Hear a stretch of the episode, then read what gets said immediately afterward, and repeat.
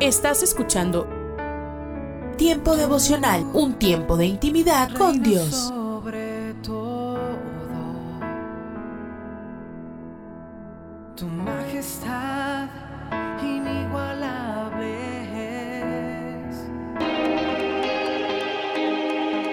es. Escucha y comparte. Comparte.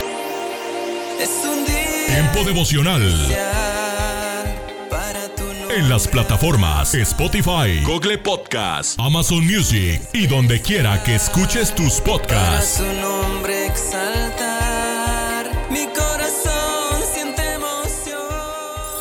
Casa de Oración Santa Fe te invita a sus reuniones. Miércoles 8 pm, domingos 8 am y 11 am. Estamos ubicados. Plaza Santa Fe, Boulevard República de Honduras 104, Interior 9, Hacienda Santa Fe, Tlajomulco de Zúñiga, Jalisco. Casa de Oración Santa Fe, un lugar para adorar.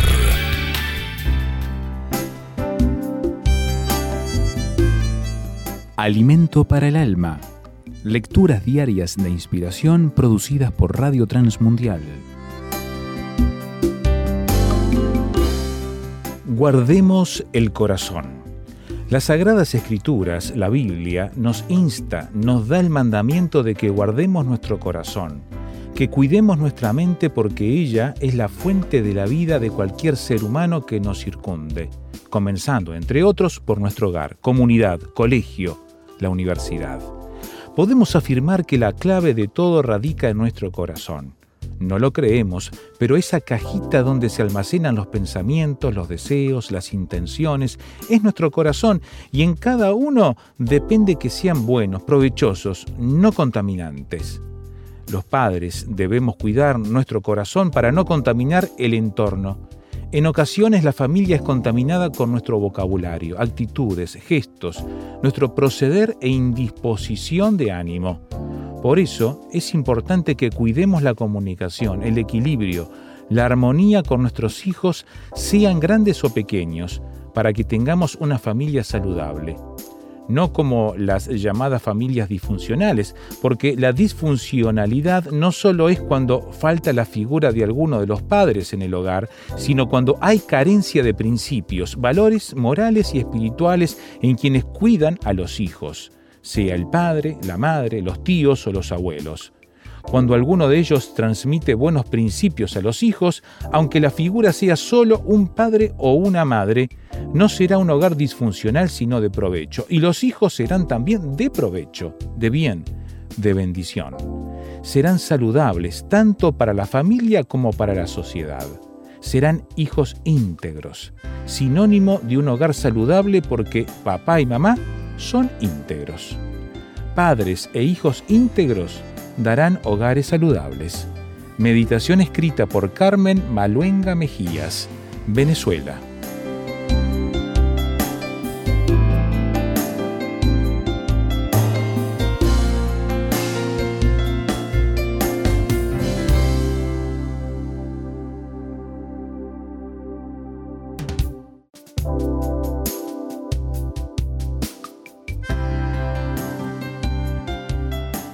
Para más información o si desea adquirir el libro Alimento para el Alma, escriba a apa.transmundial.org o llame aquí en México al 50 25 42 06. 50 25 42 06. Alimento para el Alma es una producción de Radio Transmundial.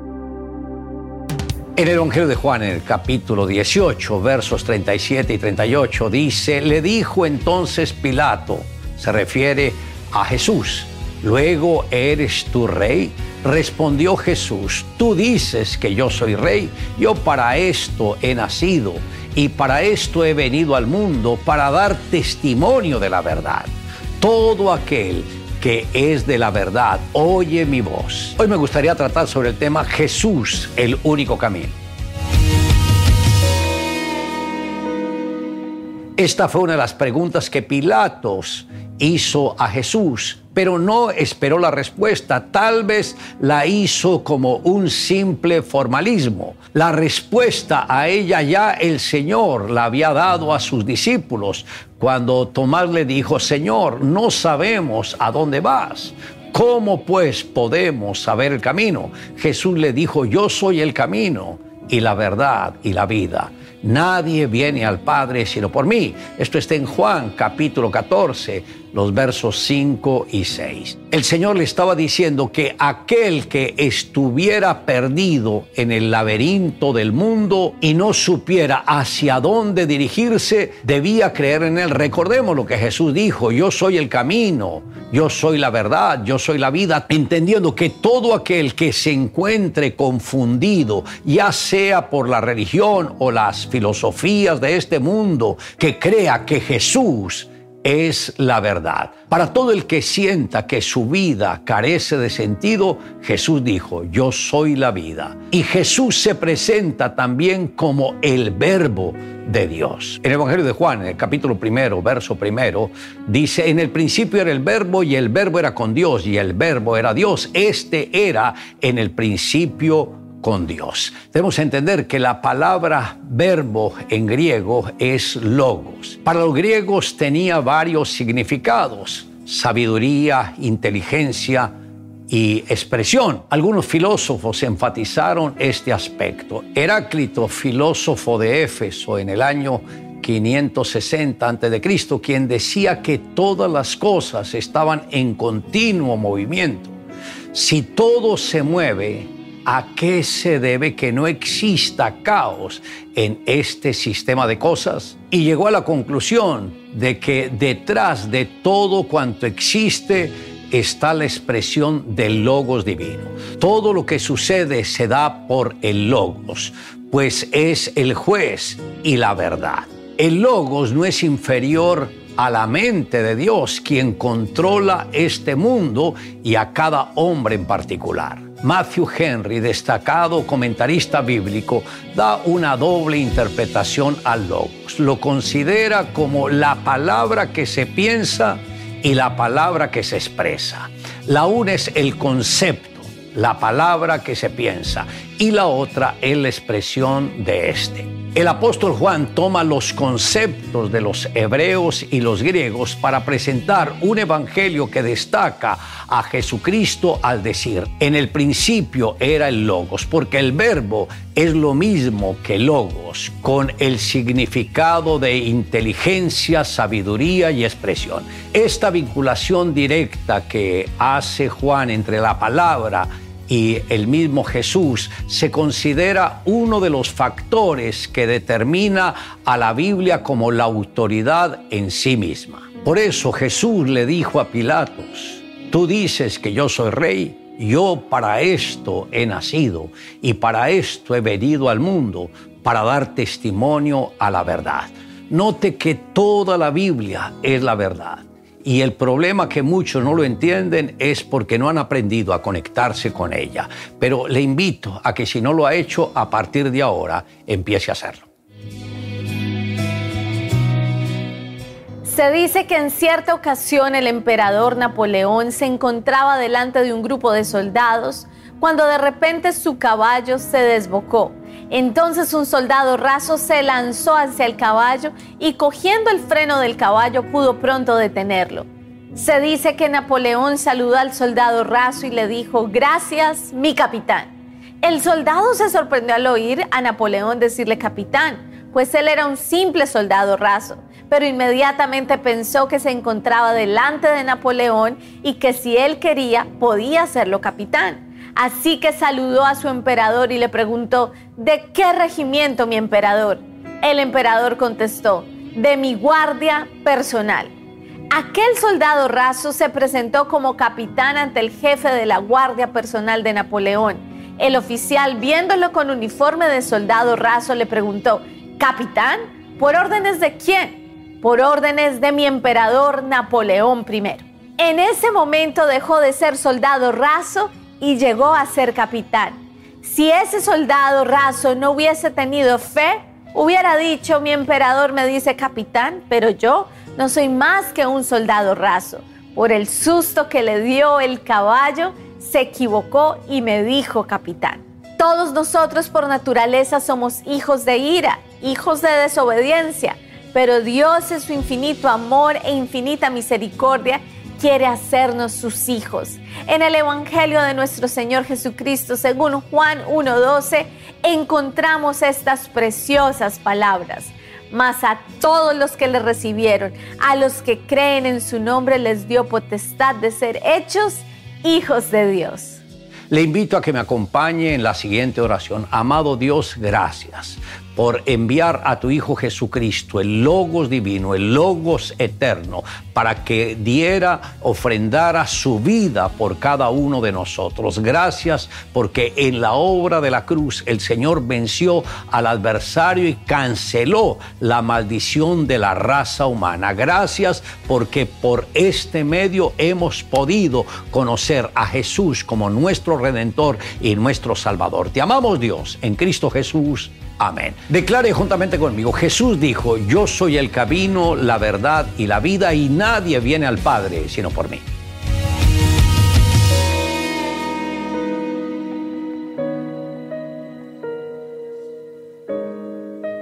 Hola, soy Dorothy. ¿Podrías por favor acompañarme en tu Biblia al capítulo 11, versículo 8 de Hebreos? Allí leemos, y salió sin saber a dónde iba. Abraham salió hacia el lugar que estaba destinado a recibir como herencia, y se fue, aunque en su mente no sabía ni se molestaba en saber a dónde debía ir. Cuando Dios te guía a hacer algo, ¿podrías decir que tienes la paz de Dios? No entiendes de qué se trata, pero ni siquiera inquietas tu mente porque sabes que estás en las manos del Señor, estás en pánico por tu provisión para mañana, que podamos entender que cuando caminamos por fe, nuestras mentes y nuestros corazones están tan centrados en Cristo que no necesitamos preocuparnos por esas cosas. Génesis 12:7 dice, y apareció Jehová a Abraham y le dijo, a tu descendencia daré esta tierra y edificó Abraham allí un altar a Jehová quien le había aparecido. Observa, un altar. Abraham dejó Arán a los 75 años y después de la muerte de su padre. Ya sabes, él vivía en una tienda endeble y frágil, probablemente elaborada con oscuro pelo de camello como las que usan los beduinos hoy en día. Una tienda de campaña no tiene cimientos, por tanto puede erigirse y desarmarse muy rápidamente. Abraham eligió voluntariamente la vida errante de Canaán en lugar de la vida estable en Arán. En primera de Pedro 1.1, cuando el el apóstol Pedro escribió a los expatriados de la dispersión, les recordó que ellos iban a ser como peregrinos y extranjeros. Así es todo aquel que es un hijo de Dios comprado con la sangre de Cristo, cada creyente, y ellos debían abstenerse de los deseos carnales que batallan contra el alma versículo 2.11. Por eso estamos de paso, no pertenecemos aquí abajo. Cuando confesamos que este mundo no es nuestro hogar, entendemos que invocaremos el nombre del Señor sobre nuestra vida de separación para Él. Esto siempre produce un altar en nuestras vidas, un altar de negación a nuestra propia vida, un altar donde nos reunimos en comunión celestial. Como ves, Abraham siempre erigió un altar donde estableció su tienda. En Job capítulo 1, versículo 5 leemos que él cada día reunía a su familia porque quería un altar no solo para él, sino también para las personas que lo rodeaban, su propia familia. De hecho, cuando sus hijos iban a las fiestas de cumpleaños de los demás hermanos y hermanas, Job ofrecía sacrificios a Dios, porque decía Job, quizá habrán pecado mis hijos y habrán blasfemado contra Dios en sus corazones. Este era un altar para la familia. Miedo de que ellos pudieran pecar. ¿Qué de ti? ¿Qué hay de tu familia? ¿Tienes un altar en tu familia? ¿Sabes lo que es cubrir a los seres queridos que te rodean? ¿Oras a diario por cada uno de tus hijos? ¿Entiendes lo que es tener acceso por medio del altar? No solo tenemos una tienda y un altar, sino también una promesa. Abraham obedeció a Dios allí y persiguió otras promesas. Cuando obedecemos a Dios, Él nos indicará el siguiente paso. Confiar y obedecer debe ser nuestra caminata diaria. En Génesis 12:7 nuevamente Dios promete, a tu descendencia daré esta tierra. Anteriormente Dios había prometido mostrarle la tierra, pero como Abraham obedeció, ahora Dios le dice, te daré esta tierra. Humanamente hablando, esa fue la promesa más lejana que podrías imaginar. Los cananeos habitaban esa tierra. Ellos eran personas poderosas. Sin embargo, Dios había dicho, y quiero que te animes y tomes esta promesa hoy para ti. El consejo de Jehová permanecerá para siempre. Los pensamientos de su corazón por todas las generaciones. Eso está allí en el Salmo 33.11. Mientras mires las dificultades de las imposibilidades que se presentan, dudarás de la fidelidad de la promesa del Dios Todopoderoso. Él dijo que hasta que pasen el cielo y la tierra, ni una jota ni una tilde pasará de la ley. Como creyentes, sigamos a Dios, para que sometida a prueba vuestra fe, mucho más preciosa que el oro, el cual, aunque perecedero se prueba con fuego, sea hallada en alabanza, gloria y honra cuando sea manifestado Jesucristo. Peregrinos y extranjeros. Eso es todo lo que estamos llamados a hacer. Pero podemos contar totalmente con el Señor Jesucristo que mora en nosotros, a quien sea todo el honor y la alabanza. Hoy, en Ecos del Pasado. Sabiduría para escoger bien.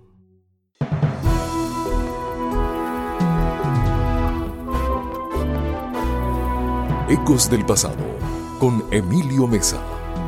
Un segmento de la Biblia para ti en este día. Consejos del pasado que impactan el presente. Sabrás también lo que es recto y justo, y estarás atento a todo lo bueno, pues tu mente obtendrá sabiduría. Proverbios 2.9. El filósofo francés Francois de Voltaire escribió un libro llamado Cándido. Es la biografía de un hombre que jamás veía males en el mundo, por lo tanto, nunca protestaba contra ellos. Pero la realidad es otra, pues hay niveles diferentes de males. Hay males en el ámbito internacional e incluso males mundiales, y para estos solo grandes hombres públicos y científicos pueden hacer algo. Hay males que parecen menores, pero que son muy grandes, como la inflación, la corrupción y el desempleo en un país. Los grandes administradores e investigadores son los que pueden tomar ciertas iniciativas que para los hombres comunes y corrientes son inalcanzables. Hay males muy comunes cuya solución debe ser encarada por cada ciudadano porque están a su alcance la obediencia a las leyes de tránsito, la prevención de la delincuencia, la discriminación, el repudio a los juegos de azar, la injusticia contra pobres desamparados y aún los no nacidos. Dios nos puede dar sabiduría para que hagamos nuestra parte en las soluciones que están a nuestro alcance y en las que no, debemos apoyar a quienes pueden hacerlo por nosotros sin dejar de orar para que sean sabios en escoger lo recto, lo justo y lo bueno. Dios, queremos seguirte y estamos seguros de que solo tus propósitos son buenos. Ayúdanos a hacer nuestra parte para que tu luz siga alumbrando aún en los lugares más oscuros de nuestro mundo. En el nombre de Jesús. Amén. Este fue tu segmento de la Biblia, Ecos del Pasado, con Emilio Mesa, preparado exclusivamente para impactar tu presente. Un aporte para esta emisora de Ministerio Reforma. Búscanos en www.ministerioreforma.com. En las nubes de la incertidumbre, el dolor y el desaliento, surge un rayo de esperanza. En la voz internacional de la radio de Guillermo Villanueva.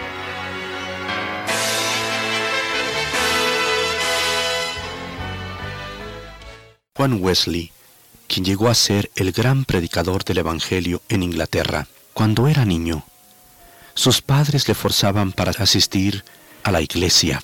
Además, cada ocasión que asistía, se quejaba de los himnos que se cantaban.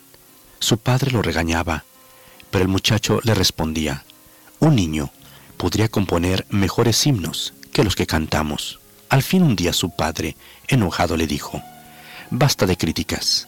Si puedes escribir un himno mejor, hazlo. Y lo cantaremos el domingo próximo en la iglesia. Y si no, guarda silencio. El padre no esperaba que su hijo aceptara el reto.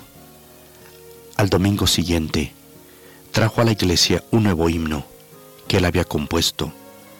Lo cantaron y les gustó mucho a los congregantes, por lo que le pidieron que compusiera otro. Y así él fue componiendo uno cada semana. Los himnos de un adolescente han sido traducidos a muchos idiomas y se cantan aún en nuestras iglesias hoy en día. Entre ellos, Oíd un son en alta esfera, es un himno de Navidad, con cántico Señor, cariñoso Salvador y otros más. Por lo tanto, con esta experiencia, recordemos las palabras del Señor Jesús. Mirad, que no menospreciéis a uno de estos pequeños. El Señor quiere que pongamos atención a los pequeños de edad, aún antes de su nacimiento. Por eso el infame aborto nos habla de la rebelión del hombre contra el Señor, cuando a un pequeño ser que está siendo formado en el vientre de su madre, abortándolo, se le quita la vida, lo cual es un asesinato, y no hay excusa para ello. El Señor nos dice, por lo tanto, no menospreciéis a uno de estos pequeños. En casa, todo niño merece nuestra atención total cuando Él habla, cuando Él opina, cuando sufre, cuando se alegra o llora, requiere nuestra atención. En la iglesia de Jesucristo también es necesario ponerle atención a los niños espirituales, en sus decisiones, en sus deseos, en sus quejas y en sus triunfos. Pero también a los niños cortos de edad es necesario ponerles atención en sus decisiones, sus deseos y sus quejas. Aún en el transitar diario, en la calle, en oficina, donde quiera que nos encontremos, si vemos a un niño, debemos apreciarlo con un corazón sincero, tener compasión de ellos y ponerles atención. Todo esto, si tenemos a Cristo, va a ser obrado poderosamente por el Espíritu Santo. Podremos tratar de hacerlo por nosotros mismos, pero veremos que no hay amor. Pero si tenemos a Cristo en nuestro corazón, nos daremos cuenta que el amor de Cristo va a fijarse y atender a los niños. Los recién convertidos también son niños en Cristo, una persona que recibe a Jesús. Y aunque sean ancianos de edad, en su corazón son bebés en Cristo. Y por lo tanto debemos de ponerles atención. Puede ser que un recién convertido sea un filósofo o un científico, una persona famosa o rica, pero en Cristo es un bebé y tenemos que apoyarle, ayudarle, orar por esa persona recién convertida. Por lo tanto, el Señor quiere que también a los recién convertidos los amemos, oigamos sus necesidades y oremos por ellos para que podamos ser así más semejantes a Cristo. Amén. Esperamos que esta audición, un rayo de esperanza, haya penetrado en su corazón. Si en algo podemos servirle, por favor dirija su correspondencia a Guillermo Villanueva apartado 77-335, México, Distrito Federal, 11200. Le invitamos para que nos sintonice a esta misma hora y por esta misma estación. Muchas gracias por la amabilidad de su atención. Son las 9 de la mañana y en este tiempo quiero reflexionar un poco acerca de un hecho y algo que vamos a estar quizás recordando con mayor énfasis semana que viene, en donde recordamos la Semana Santa.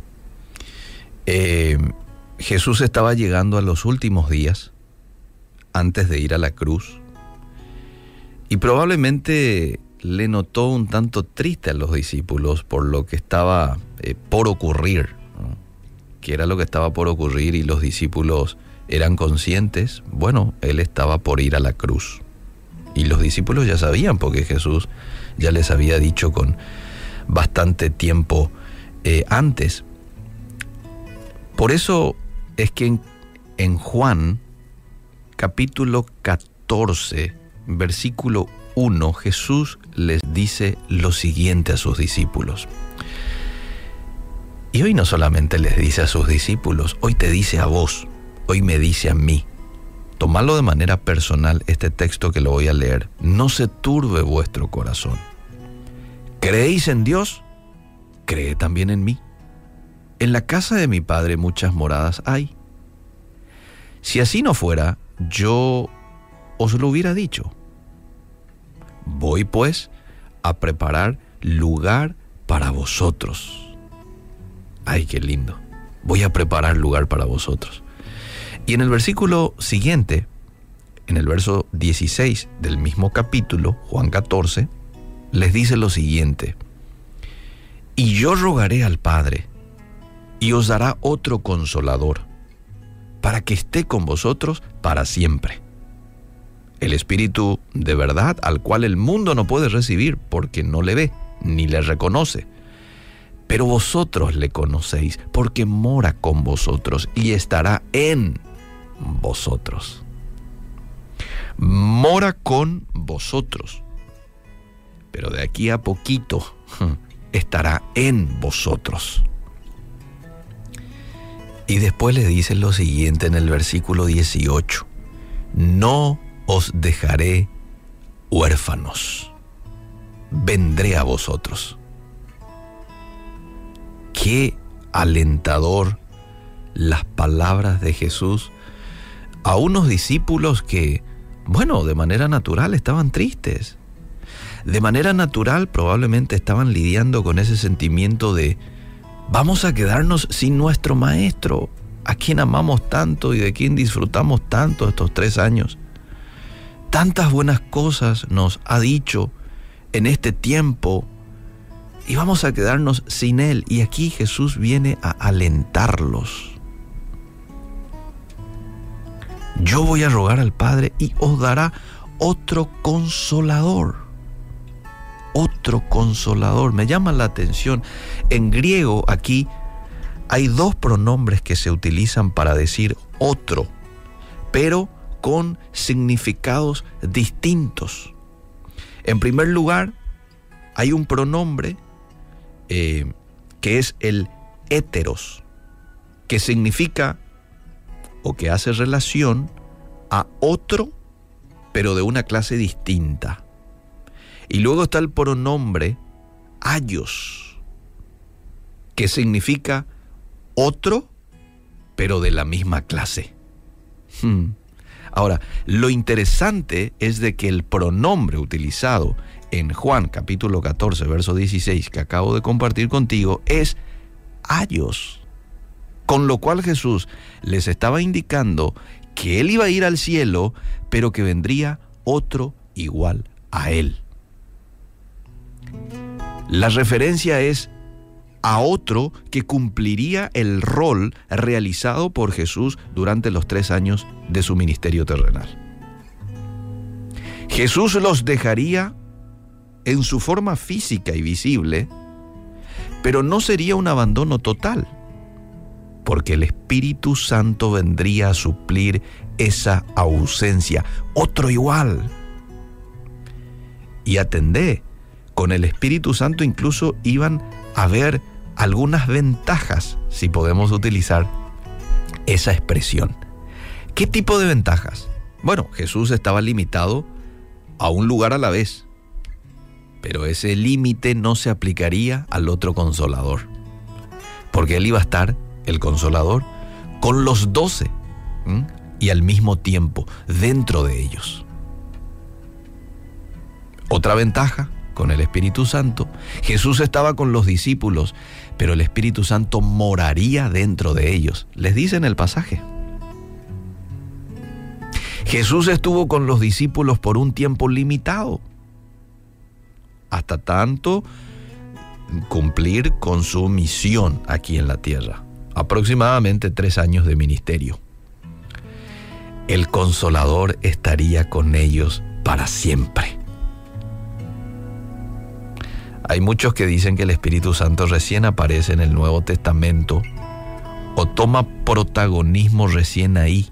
No, el Espíritu Santo ya estuvo activo en el Antiguo Testamento haciendo la misma obra que sigue haciendo hoy. ¿Mm?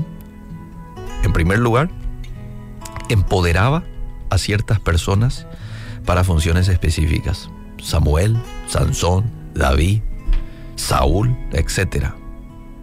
Dos, guiaba al pueblo de Israel. Isaías 63, 11, Salmo 143, 10 y tantos otros pasajes del Antiguo Testamento que nos muestran el Espíritu Santo hacía con el pueblo de Israel. Y en tercer lugar, enseñaba al pueblo. Nehemías 9:20, Juan 14:26 y mucho más. Entonces, ese Espíritu Santo que ya actuaba en el Antiguo Testamento, ahora Jesús les estaba diciendo, Él va a venir, pero va a entrar en ustedes, va a vivir en ustedes. Isaías 48, 16 dice, acercaos a mí, oíd esto. Desde el principio no hablé en secreto. Desde que eso se hizo, allí estaba yo. Y ahora me envió Jehová el Señor y su Espíritu. Isaías 48, 16. Podemos ver el accionar del Espíritu Santo también en Génesis 1.26. Dios dijo, hagamos al hombre a nuestra imagen, conforme a nuestra semejanza. Esta era una conversación de la Trinidad, ya que los ángeles no tienen poder para crear. Eh, ahora, ¿qué es lo que ocurre? Diez días después de la ascensión de Jesús en Pentecostés, Hechos capítulo 2, el Espíritu Santo ya no baja de manera temporal en los seres humanos para una misión específica. Ahora hace de los discípulos su morada, su establecimiento. Y esa es la bendición. Ese es el privilegio que tiene toda persona que invita a Jesús a su vida, que cree en el Espíritu Santo. Viene el Espíritu Santo a hacer de tu vida su morada. Y ya no por un tiempo limitado, sino para siempre. ¿Ya le invitaste a Jesús a formar parte de tu vida? ¿Ya le diste la bienvenida a tu vida a Jesús? ¿Mm? ¿Cuánta libertad le das al Espíritu Santo que te llene, que te controle, que domine tu vida? ¿Cómo está el Espíritu Santo dentro tuyo si es que ya le has invitado? Porque puede que alguien me diga del otro lado, hace rato ya lo hice, hace 30 años ya lo invité a Jesús a mi corazón. Bueno, ¿cómo está el Espíritu Santo dentro tuyo? ¿Está contento? ¿Se siente bien? ¿Se siente en libertad? ¿O por el contrario está triste? Son preguntas que nos deberían de llevar a la reflexión personal. Pero si aún no has invitado a Jesús a tu vida, si aún el Espíritu Santo no ha tenido la libertad en tu vida y el, y el hacer de tu vida su morada, pues entonces hoy es una muy buena oportunidad. Con palabras sencillas puedes decir, Jesús te invito a mi corazón. Jesús te abro la puerta de mi vida. Entra, perdona mis pecados. Vive en mí. Vive en mí. Amén. Espíritu de verdad, invito a mi corazón. Transforma mi interior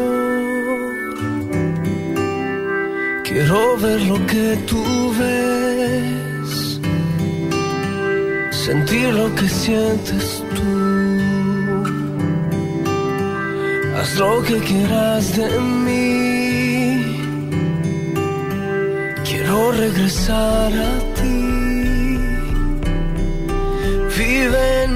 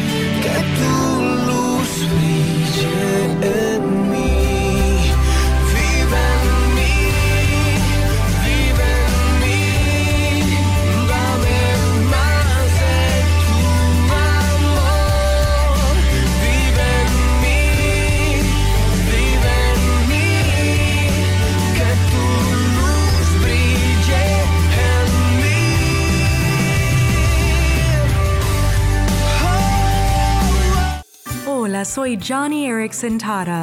Cuando andaba de pie, antes de mi accidente que me dejó paralizada, me encantaba competir con mi caballo. Hubo un verano en que ganamos premios en casi todos los espectáculos ecuestres más importantes del estado de Maryland. Mi caballo estaba en las mejores condiciones, pero luego me tocó regresar al colegio y no había ni pasado un mes desde que dejé de competir y entrenarlo cuando mi caballo ya parecía ser novato. Se tropezaba en los obstáculos y rápido se fatigaba. Pero no solo los caballos se ponen en mala forma cuando no entrenan, los cristianos también. Primera de Timoteo capítulo 4 dice, ejercita la piedad, pues da beneficios en esta vida y en la venidera. Entonces, entrénate en la piedad y justicia, pues te beneficiará hoy y por toda la eternidad. La dosis diaria Con William Arana. para que juntos comencemos a vivir.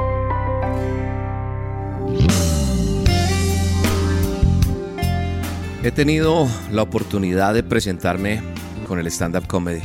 He tenido la oportunidad de ir a predicar en diferentes lugares que me han invitado. También he tenido la oportunidad de compartir con muchas personas que me piden consejería. Y los atiendo, y algunos por teléfono, algunos personalmente. Y hay un común denominador cuando voy a hablar de Dios.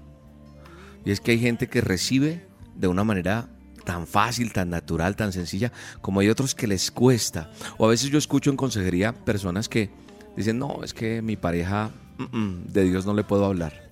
No, es que yo realmente, no sé, a mí me gustaría que usted le hablara porque es que usted habla diferente, de pronto usted sí llega, le he tratado de enviar la dosis, pero no.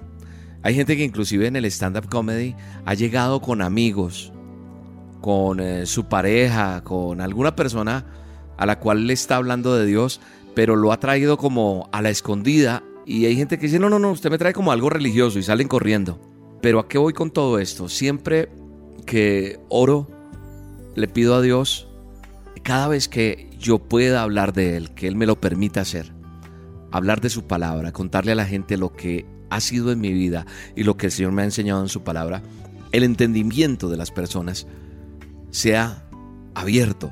Es decir, quita toda ceguera espiritual, toda sordera, todo enmudecimiento, todo corazón duro, porque es que muchas veces nosotros, como que de donde venimos, de todo lo que hemos recogido en nuestra vida, por dentro nos encerraron como cuando una persona se encierra en una habitación y le echa ladrillo y cemento y cierra todo y queda encerrada por siempre allí que nadie más me moleste nunca más.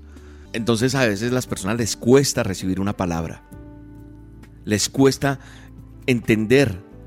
Y hay gente que me dice, es que yo oro y no pasa nada. Ese es el común denominador en una consejería.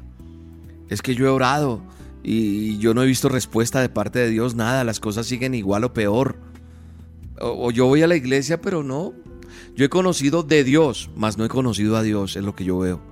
Las personas, no sé, algo pasa y no se ha roto como ese muro que hay, como una pared que se puso internamente y nos aisló de lo espiritual. Y mi oración es que la gente rompa todo eso para que puedan recibir la gloria de Dios, para que puedan recibir el conocimiento, la sabiduría de Dios, que es revelada a todos nosotros.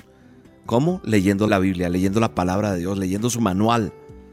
Cuando nosotros empezamos a leer la palabra y empezamos a ver que hay revelación, vamos a, a sentir otro vuelo, definitivamente. Eso, eso es un éxtasis.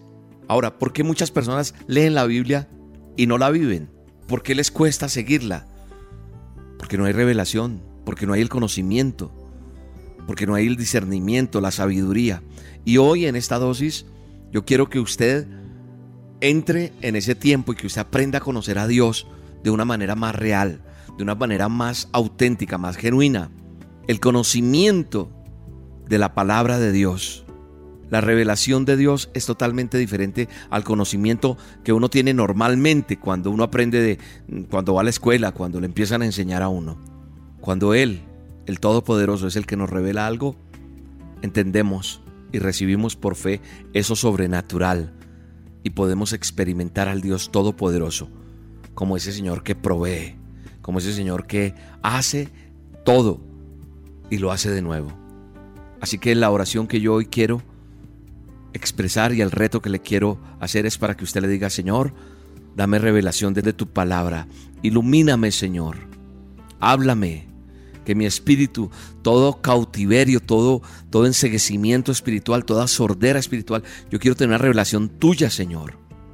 Quiero entrar en esa realidad espiritual que tú quieres que yo tenga. Necesito el toque tuyo, Señor. Y sabe una cosa, eso va a producir algo sobrenatural en su vida.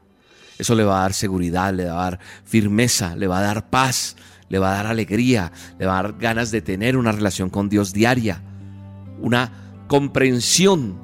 Es como ese sello que se pone, ese sello espiritual de por vida. Eso es lo que deseo en mi corazón para todos ustedes. Una de las respuestas de todo lo que estoy hablando está en Proverbios 4. Desde el versículo 1 en adelante dice que la sabiduría de Dios es la revelación. Nos está hablando de que debemos escuchar la enseñanza, retenerla, guardarla, recibirla, adquirirla, amarla, abrazarla. Y como dicen las escrituras, amado, amada, que me estás escuchando, deseo con todo mi corazón que Dios abra tu mente, que te llene con su Espíritu Santo, que abra tu corazón Dice la palabra de Dios también que la senda de los justos es como la luz de la aurora, que va de aumento hasta que el día es perfecto. O sea, ¿qué quiere decir? Que la luz de Él, su revelación aumenta nuestra vida y se va perfeccionando, se va perfeccionando. Te amamos Dios, te honramos, te glorificamos. Gracias porque tú eres mi Salvador. Gracias porque en ti confío y cuando yo conozco de ti, recibo el milagro que yo estoy esperando, recibo la salud, recibo la provisión tuya, Señor, recibo la seguridad que tú me das de que todo sucederá porque en algún momento me has revelado que tú eres mi proveedor, que tú eres mi Padre eterno, que tú eres quien cuidas de mí. Bendecimos a cada oyente en el poderoso nombre de Jesús. Amén. Si notas que las cosas importantes Perdí por hacer todo a mi modo. Si notas algo así, que solo dependo de mí, corrígeme y hazme ver. Hazme saber que no estoy bien. Háblame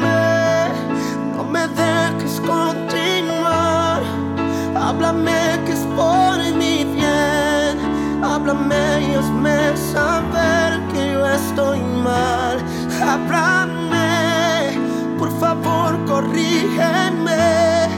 Y aunque duelas, me volver al camino donde un día caminé. Dios, háblame. La dosis diaria con William Arana, tu alimento para el alma. Vívela y compártela. Somos Roca Estéreo. Estás escuchando Tiempo devocional, un tiempo de intimidad con Dios. Sobre todo, tu majestad inigualable es. ¿Cómo no voy a servirte, Dios, si tú eres todo Escucha y comparte. Comparte. Si estuviera en el fondo del mar, Tiempo devocional. solo tú me salvarás. ¿Cómo En las plataformas Spotify, Google Podcast, Amazon Music y donde quiera que escuches tus podcasts. Por amor, mi mejor canción. Solo tú me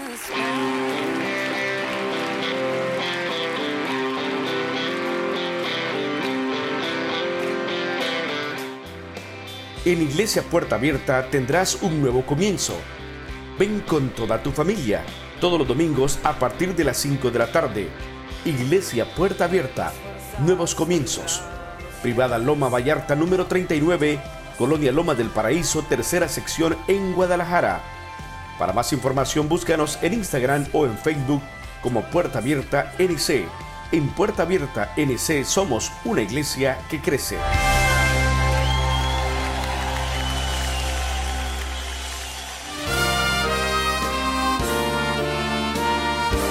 Presentamos La Buena Semilla, una reflexión para cada día del año.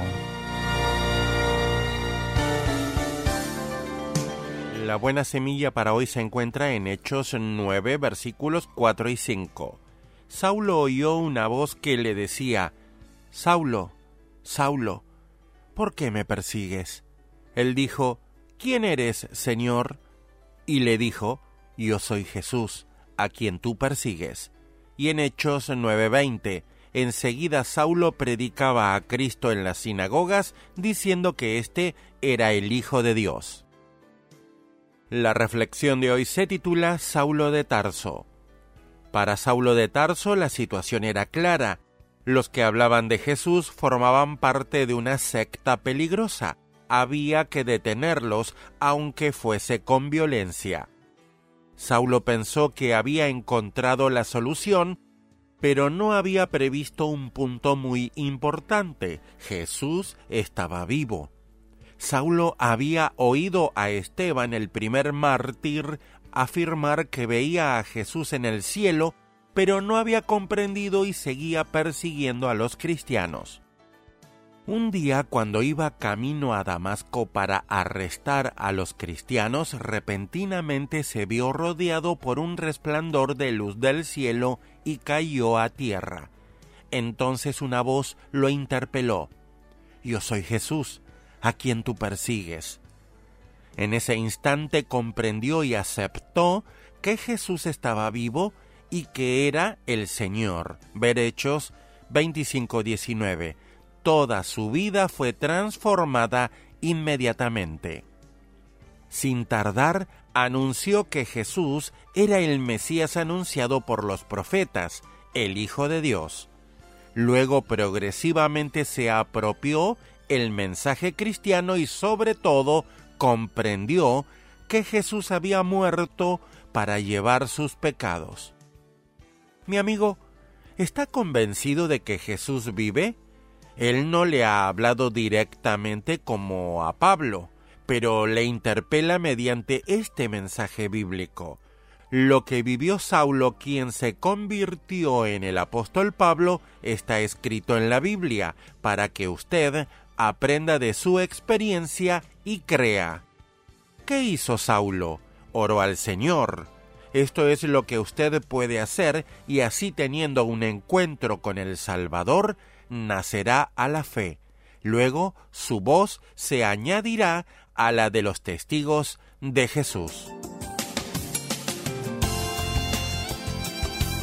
Para escuchar este y otros programas, le invitamos que visiten nuestra página web en labuenasemilla.com.ar.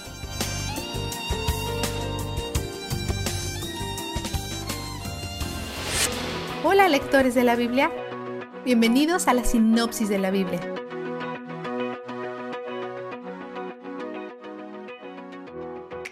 Hoy nos encontramos con todo el drama que rodea las asignaciones de tierras. La asignación para los descendientes de José nos lleva al día en que su padre Jacob adoptó formalmente a sus hijos Efraín y Manasés. Con ese intercambio recibieron el derecho a la herencia de José de parte de Jacob, lo que significa que son líderes tribales y terratenientes. En algún momento, la tribu de Manasés se dividió por la mitad y se convirtió en dos medias tribus. La mitad de ellos quería vivir al este del río Jordán, Transjordania, por lo que los llamamos Manasés del Este. La otra mitad heredó parte de la tierra prometida original al otro lado del Jordán, por lo que los llamaremos Manasés del Oeste. Pero surge un problema durante el proceso de división de la tierra, cuando Manasés del oeste es puesto junto a Efraín, y ellos se quejan de esto. Quieren seguir su propio camino y obtener tierras que se adapten al tamaño de su tribu. Josué está de acuerdo con su solicitud de división y dice que son responsables de limpiar la tierra y expulsar a las personas que están en ella. Pero estamos empezando a ver un tema en el que la mayoría de las tribus no están expulsando a los cananeos, como Dios lo ordenó repetidamente.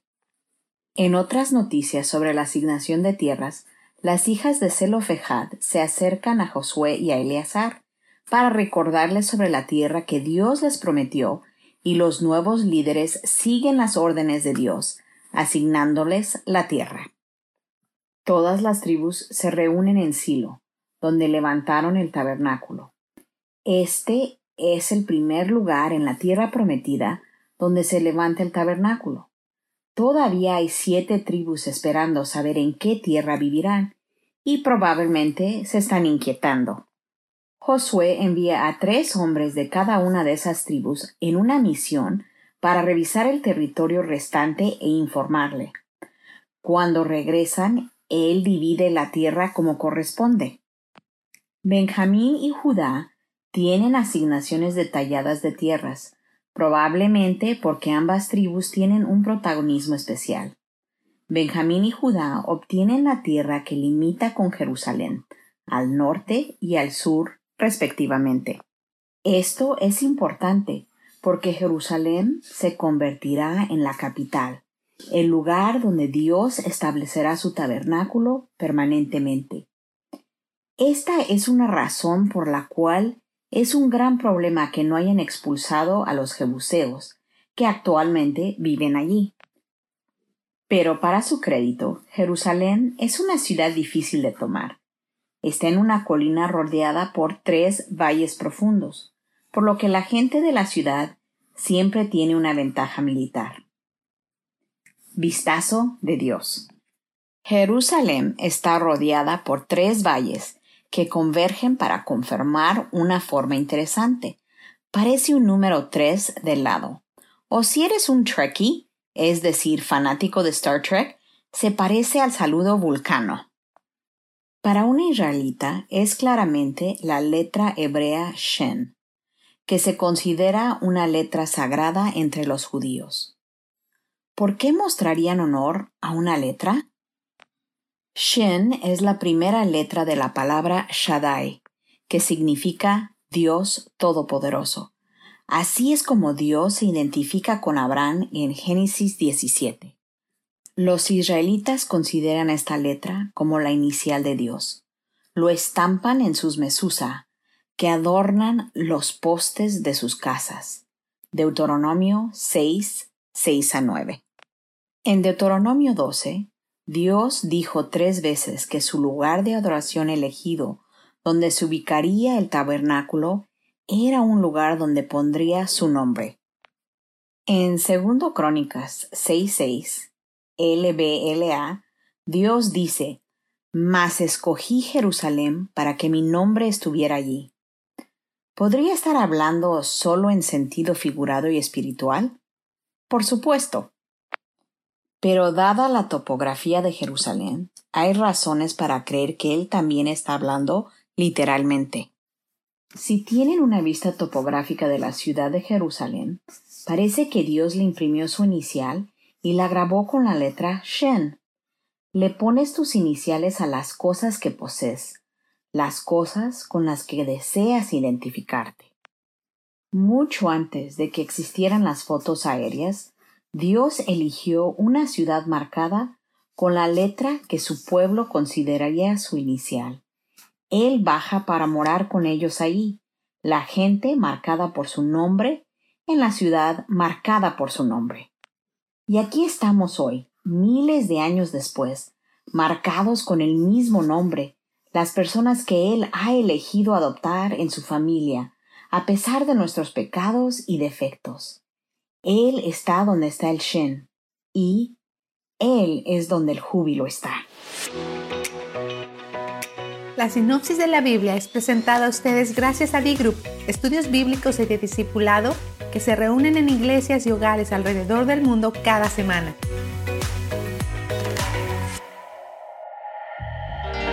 Esto es la palabra para ti hoy.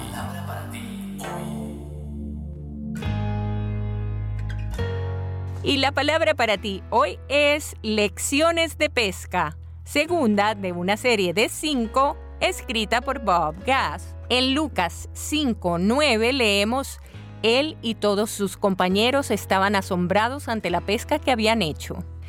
La segunda lección sería a Dios le interesa tu éxito.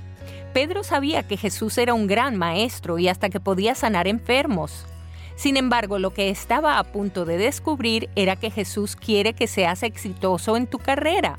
Probablemente Pedro tenía las mejores redes, era dueño de una buena barca y sabía exactamente dónde podía pescar la mayor cantidad de peces, y sus ingresos dependían de una buena pesca.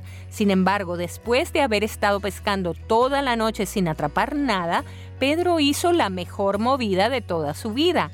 Involucró a Jesús en su negocio. ¿Sabías tú que Dios quiere que tengas éxito? ¿Acaso no deseas que tus hijos sean exitosos? Pues lo mismo pasa con Dios. Ahora la pregunta es, ¿te llevas a Dios contigo al trabajo? ¿Está disponible tu negocio para que Él lo use en cualquier momento? ¿Puede Él ministrar a otras personas a través de ti? Con mucha frecuencia tratamos de separar lo secular de lo espiritual levantamos un lindo muro entre nuestra vida cristiana y nuestra carrera profesional. Pero eso impide que Dios bendiga tu negocio o tu trabajo. Cuando entiendes esto, si eres sabio, comenzarás a actuar según los principios de las escrituras. He aquí uno de los principios de Dios para el éxito en tu negocio o en tu carrera. Estudia constantemente este libro de instrucción. Medita en él de día y de noche para asegurarte de obedecer todo lo que allí está escrito. Solamente entonces prosperarás y te irá bien en todo lo que hagas. Josué 1.8. Dios, que es el presidente o CEO del universo, dice, yo soy el Señor tu Dios que te enseña lo que te conviene, que te guía por el camino en que debes andar. Eso es de Isaías 48, 17. Así que reclama hoy esa promesa.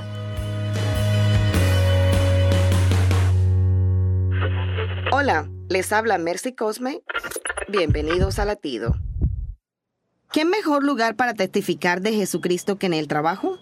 Efesios 6:5 dice, Siervos, obedeced a vuestros amos terrenales con temor y temblor, con sencillez de vuestro corazón, como a Cristo, no sirviendo al ojo, como los que quieren agradar a los hombres, sino como siervos de Cristo, de corazón, haciendo la voluntad de Dios. ¿Sabías que siervo significa literalmente esclavos? En otras palabras, sirve a tu jefe como si fuera Jesucristo. Usted dirá, ¿qué? Así es, los cristianos llenos del Espíritu seríamos los más contratados si cumpliéramos la voluntad de Dios, creando una cultura laboral donde trabajemos con una sonrisa, seamos cuidadosos, honestos y sobre todo confiables. Latido les llega a través del Ejército de Salvación. Cuando nos encontramos en momentos difíciles, olvidamos que la vida continúa, pero ante cualquier situación, debemos aferrarnos a la fe y a la esperanza.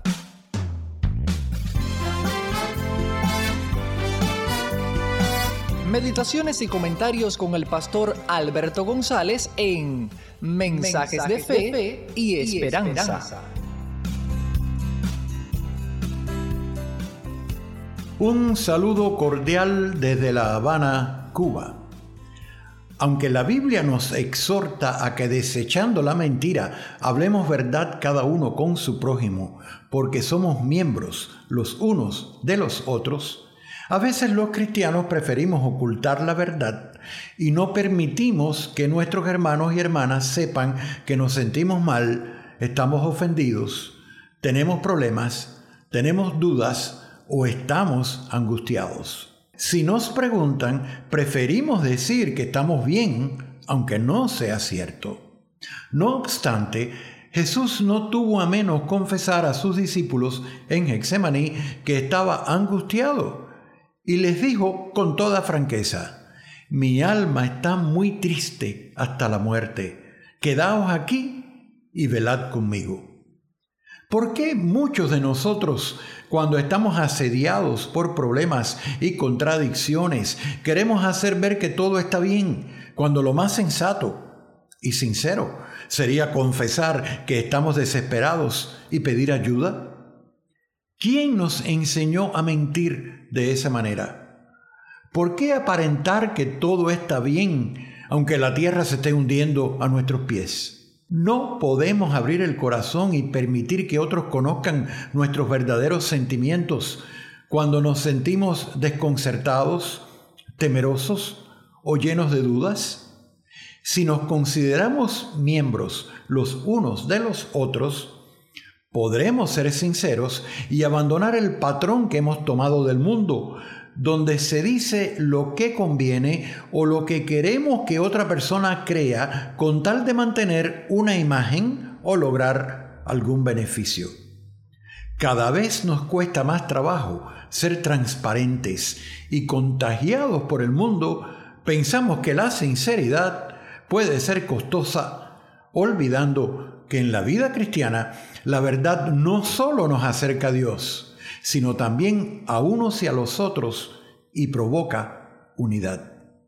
Los cristianos no somos perfectos, pero si queremos promover y mantener la unidad en la iglesia, debemos ayudarnos unos a otros sinceramente a crecer en Cristo. Con frecuencia, muchos creyentes viven como si estuvieran rodeados de enemigos, porque no muestran sus verdaderos sentimientos y preocupaciones a los demás sin darse cuenta de que al actuar así no fomentan relaciones transparentes y significativas. Muchas veces, cuando algo nos sale mal, o no entendemos la actuación de alguien, montamos cólera y alimentamos resentimientos en vez de compartir con honestidad nuestras preocupaciones. Los que vivimos en Cristo, hermano o hermana mía, podemos frustrarnos y airarnos debido a las contradicciones de la vida y los problemas que enfrentamos pero jamás debemos almacenar rencores ni dar demasiada importancia a nuestras molestias diarias. La Biblia dice, airaos, pero no pequéis, no se ponga el sol sobre vuestro enojo, ni deis lugar al diablo. Acabas de escuchar una emisión más de Mensajes de Fe y Esperanza. Puedes escribirnos por correo postal a la siguiente dirección Pio Box 8700, Cari, NC 27512, Estados Unidos. También puedes enviar un correo electrónico a feyesperanza@transmundial.org. Gracias por la sintonía y la esperamos en el próximo programa de Mensajes, de, fe y esperanza.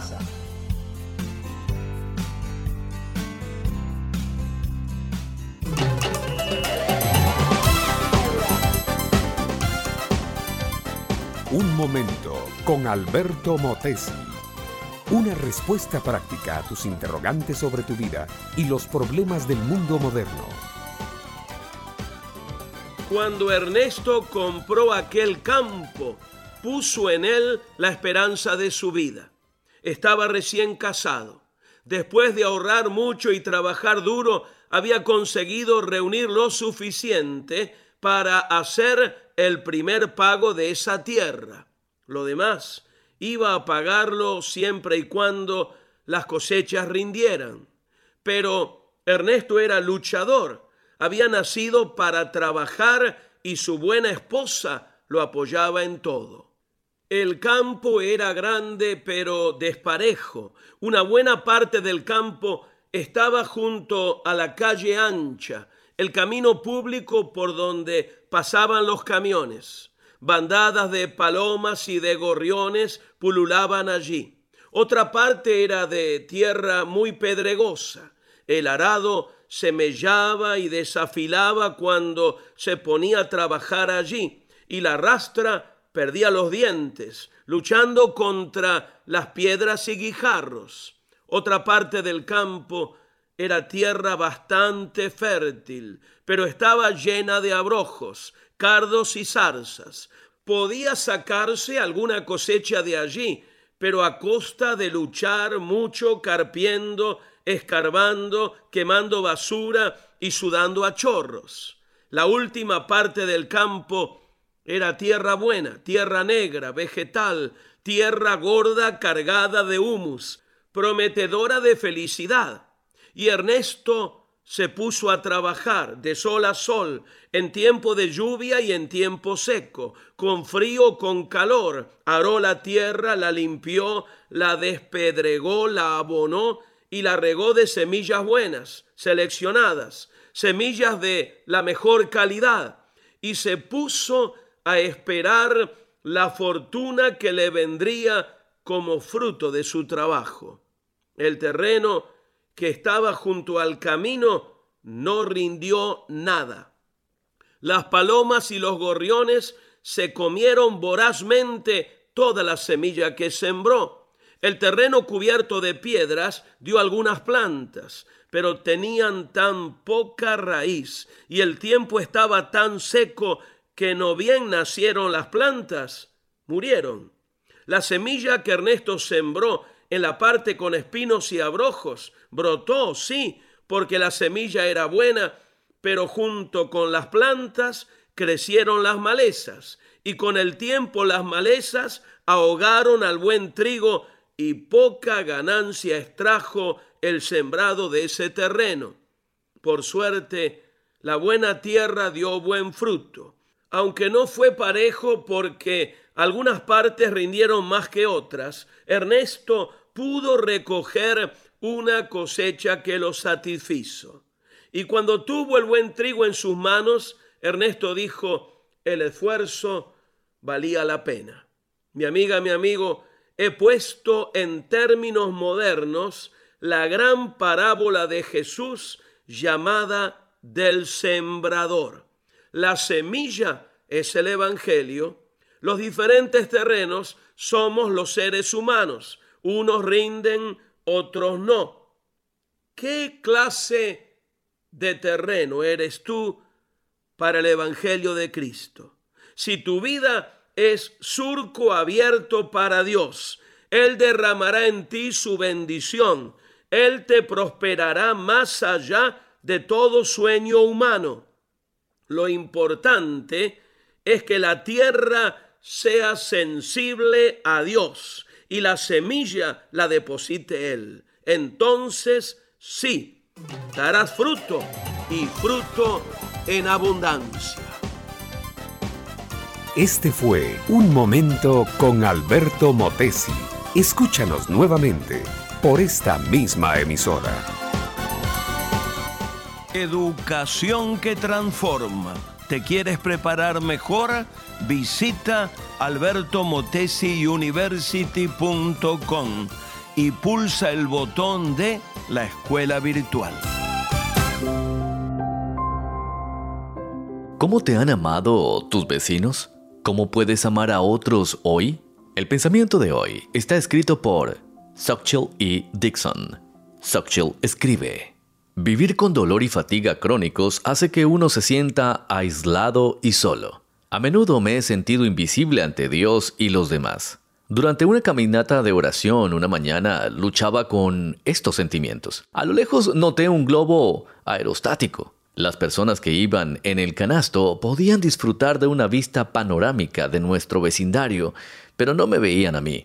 Suspiré mientras seguía caminando junto a las casas de mis vecinos. ¿Cuántas personas detrás de esas puertas se sentían invisibles e insignificantes? Terminé mi caminata y le pedí a Dios que me diera oportunidades de decirles a mis vecinos que los veo y me intereso por ellos y que Él también lo hace. Dios estableció la cantidad exacta de estrellas que creó con el poder de su palabra. Identificó cada una por nombre, un acto íntimo que demuestra su atención al más mínimo detalle. Su poder, perspicacia, discernimiento y conocimiento es infinito. Dios oye cada clamor desesperado y ve cada lágrima silenciosa. Entiende nuestros temores más profundos, nuestros pensamientos más íntimos y nuestros sueños más descabellados. A medida que Dios nos ayuda a ver, escuchar y amar a nuestros vecinos, podemos confiar en que nos ve, nos entiende y cuida de nosotros. Oremos. Dios, ayúdame a ver, escuchar y a amar a los demás de maneras prácticas. En el nombre de Cristo Jesús. Amén. El pensamiento de hoy fue traído a ustedes de parte del ministerio Nuestro Pan Diario. Vivimos en una época en la que los valores como personas, como ciudadanos y como familia se han olvidado. Como hijos, hermanos y padres, todos podemos dar motivación a fin de hacer de la nuestra una mejor sociedad. Motivación con Dairo Rubio Gamboa. Esto ocurrió en la lejana India y las heroínas son las jóvenes madres de Sueta Kumar, bebé de 7 meses, y Murza Ali, de 8 meses. Sus nombres pertenecen a la inmensa lista de héroes anónimos. Fue durante un devastador terremoto. Pueblos enteros se derrumbaron y los socorristas trataron afanosamente de encontrar sobrevivientes debajo de los escombros. Luego de tres días y tres heladas noches de búsqueda, y cuando ya no esperaban encontrar a alguien con vida, en Ba Chao, epicentro del sismo, al levantar una gruesa pared e intentar dar vuelta al cadáver de una joven, los rescatistas distinguieron un pequeño bulto que abrazaba el cuerpo de la mujer y que se movía. Se trataba de la niña Sueta Kumar. Rápidamente los socorristas la revivieron. Fue un milagro, indicó un funcionario de la defensa civil. Un caso similar fue el de Murza Ali, un bebé de ocho meses hallado en Bug durante el mismo terremoto. Su madre lo protegió y le permitió vivir. Me admira extraordinariamente el amor de estas madres que al sentir temblar la tierra y ver caer las paredes en medio de los terribles golpes, no pensaron sino en salvar a sus bebitos, cubriéndolos con sus propios cuerpos. Ellas no dudaron. No se excusaron con las tensiones espantosas que les estaría provocando la dramática situación solo decidieron proteger los frágiles cuerpecitos de sus pequeños. Qué contraste con el aborto, ¿verdad? En nuestros países hay cientos de abortos cada año, y no son todos abortos, comillas, clandestinos, como dice el sonsonete abortista, para justificar la sanción de una ley que autorice la plena libertad de abortar, alegando que así podrán abortar con todas las facilidades modernas. ¿Anhelas ser madre? Quien quiere a su madre no puede ser malo. Luis Charles Alfred de Musset. Motivación con Dairo Rubio Gamboa. Escríbenos a contacto arroba motivación a la familia punto org. En apoyo a la familia de América Latina. Estás escuchando Tiempo devocional, un tiempo de intimidad con Dios.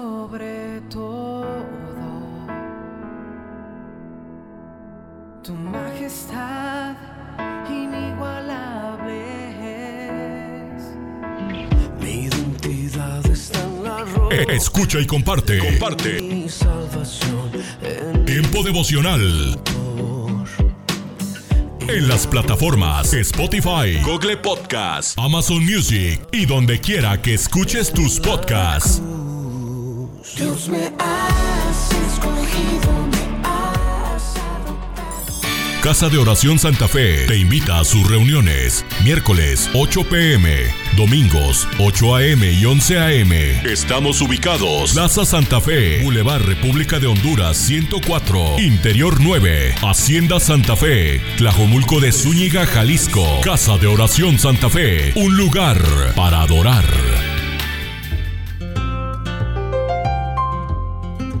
¿Te imaginas? Una reflexión del pastor y comunicador José Pablo Sánchez con Esperanza Suárez.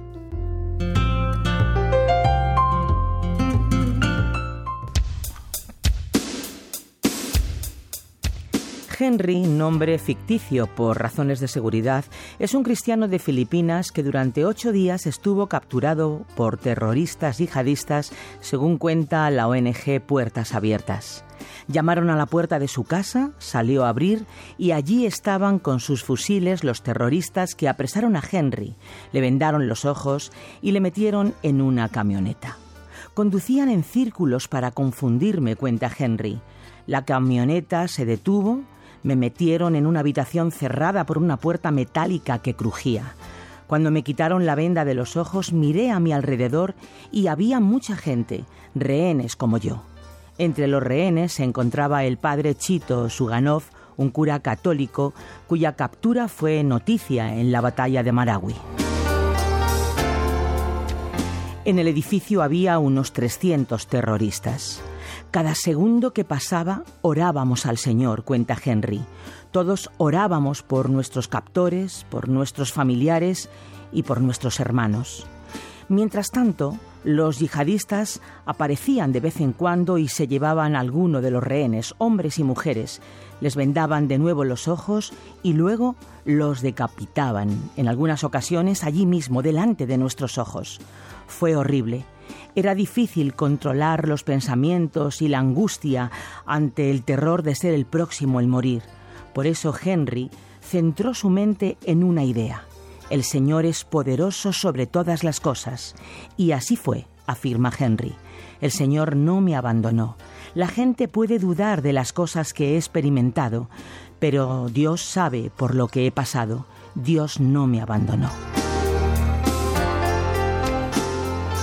Durante esos ocho días interminables, la principal preocupación de Henry era su familia.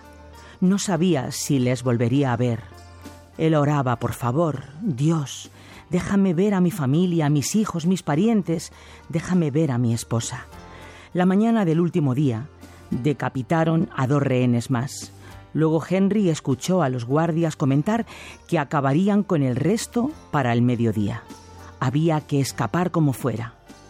El rehén de mi lado debió haber estado pensando lo mismo. Alcanzó la puerta de hierro y para nuestra sorpresa no estaba cerrada, recuerda Henry, pero era una puerta ruidosa y si la abrían, los guardias se darían cuenta. En ese momento empezaron los ataques aéreos del ejército filipino. Las bombas comenzaron a volar por todas partes. Sabíamos que si abríamos esa puerta chirriante en ese instante, nadie se daría cuenta, y así lo hicimos. Salimos corriendo entre los guardias, desafiando a la muerte y sin mirar atrás, cuenta Henry.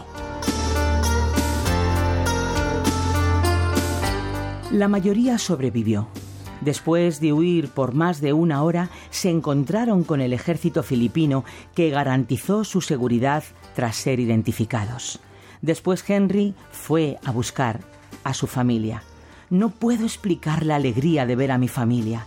El Señor me dio otra oportunidad para conocerle más. Doy muchas gracias a Dios.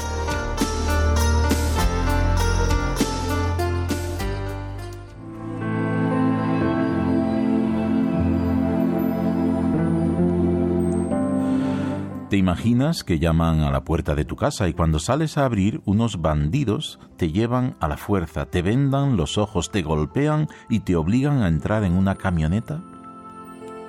¿Te imaginas que te meten en una habitación con otros rehenes y allí delante de tus ojos decapitan a uno, dos, tres y te avisan, el próximo serás tú? ¿Te imaginas el terror, los pensamientos sin control atormentándote y la angustia de pensar que nunca más verás a tu esposa e hijos? ¿Te imaginas que en medio de esa tortura eres capaz de levantar tu voz para orar y pedir a Dios por tus captores, clamar por salvación y misericordia del cielo, un milagro que te permita escapar en un instante? Descubres que la puerta de la habitación está abierta y aprovechando el ruido de las bombas decides correr, correr, correr en medio de las balas sin mirar atrás. ¿Te imaginas que escapas y que salvas la vida y vuelves a ver a tu familia y a, recuperar la libertad? Pues no te lo imagines más, es verdad, la verdad de aquellos a los que Dios da una nueva oportunidad. Has escuchado ¿Te imaginas? Un espacio producido por Radio Encuentro, Radio Transmundial en España. Comunícate a info@radioencuentro.net.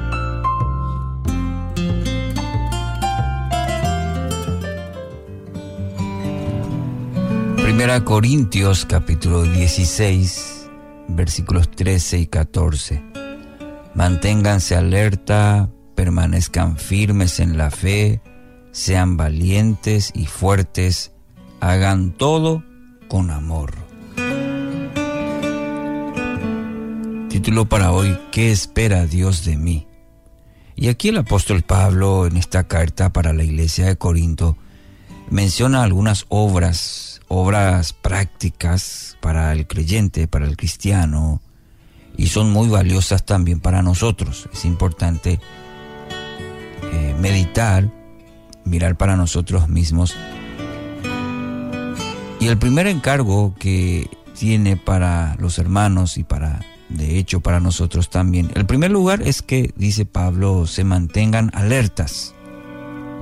Manténganse alerta. La palabra usada aquí eh, en el original implica el cuidado tanto en lo moral como también en las buenas doctrinas. También eh, tiene la implicancia de ser en ser vigilantes eh, respecto a las últimas cosas en cuanto a la venida de Cristo. Similar recomendación también encontramos cuando Pablo hace a los de Tesalónica. Eh, no debemos eh, pues dormirnos como los demás, sino mantenernos alertas. Está en 1 Tesalonicenses 5, 6, el mismo término.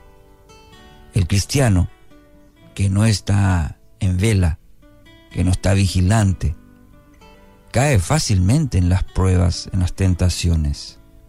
Y más que nunca, en estos tiempos debemos tener esta actitud, alertas, vigilantes, tanto en nuestra ética, en nuestra doctrina, así también en cuanto a los eventos finales. Tres aspectos que involucra esta palabra alertas.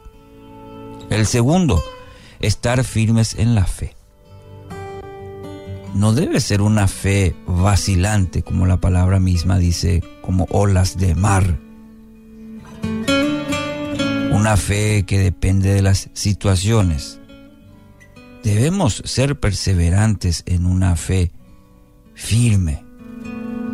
Segunda Corintios 1:24 dice, no es que intentemos imponerles la fe, sino que deseamos contribuir a la alegría de ustedes, pues por la fe se mantienen firmes. Pablo habla, lo mencionan varias veces. Ahí iglesias en las cuales Pablo dice, me gozo, me alegra tanto. ¿Por qué? Y porque están firmes en la fe. Tercer aspecto, en este versículo dice ser fuertes y valientes. En algunas versiones eh, lo traducen como pórtense como hombres o varonilmente. Y el sentido de, de este verbo es eh, conducirse con, con valor, portarse como un adulto en la fe, no como niños inmaduros. Y Pablo también este aspecto en varias de sus cartas hace énfasis en ello. Mire lo que dice 1 Corintios 14, 20. Hermanos, no sean niños en su modo de pensar, sean niños en cuanto a la malicia, pero adultos en su modo de pensar. Qué importante eh, el hecho de que podamos madurar también en cuanto a, a la fe, podamos madurar, ser fuertes adultos en la fe, como lo mencionaba. Dice también ser valiente. Cada día el cristiano debe colocar o colocarse el uniforme de soldado de Cristo, listo para la batalla. Así como esta mañana te vas a colocar tu uniforme, sí, para ir al trabajo o la ropa, así también tienes que alistarte con el uniforme de soldado de Cristo, porque cada día se libra una batalla también espiritual y se requiere de valentía, se requiere de decisión, de esfuerzo, de compromiso, de obediencia en esta militancia que tenemos. En cuarto lugar, según este texto, dice, hacer todo con amor. El amor es ancla, es el ancla de la fe y produce todo lo anterior. Y creo que intencionalmente Pablo lo coloca ahí. Habla mucho también sobre el amor, a la iglesia de Corinto, en el capítulo 13, por ejemplo, toda la carta hace alusión a esto, a esta clase de amor que es nuestra ancla y que produce todo aquello que muchas veces nosotros no podemos, pero el amor de Cristo sí. El mismo amor que le llevó a Cristo a venir a este mundo y morir por nuestros pecados.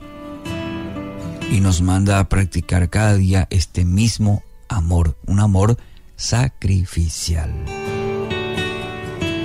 Querido oyente, ¿qué áreas necesitas o necesita de la ayuda de Dios para que su vida refleje estas características?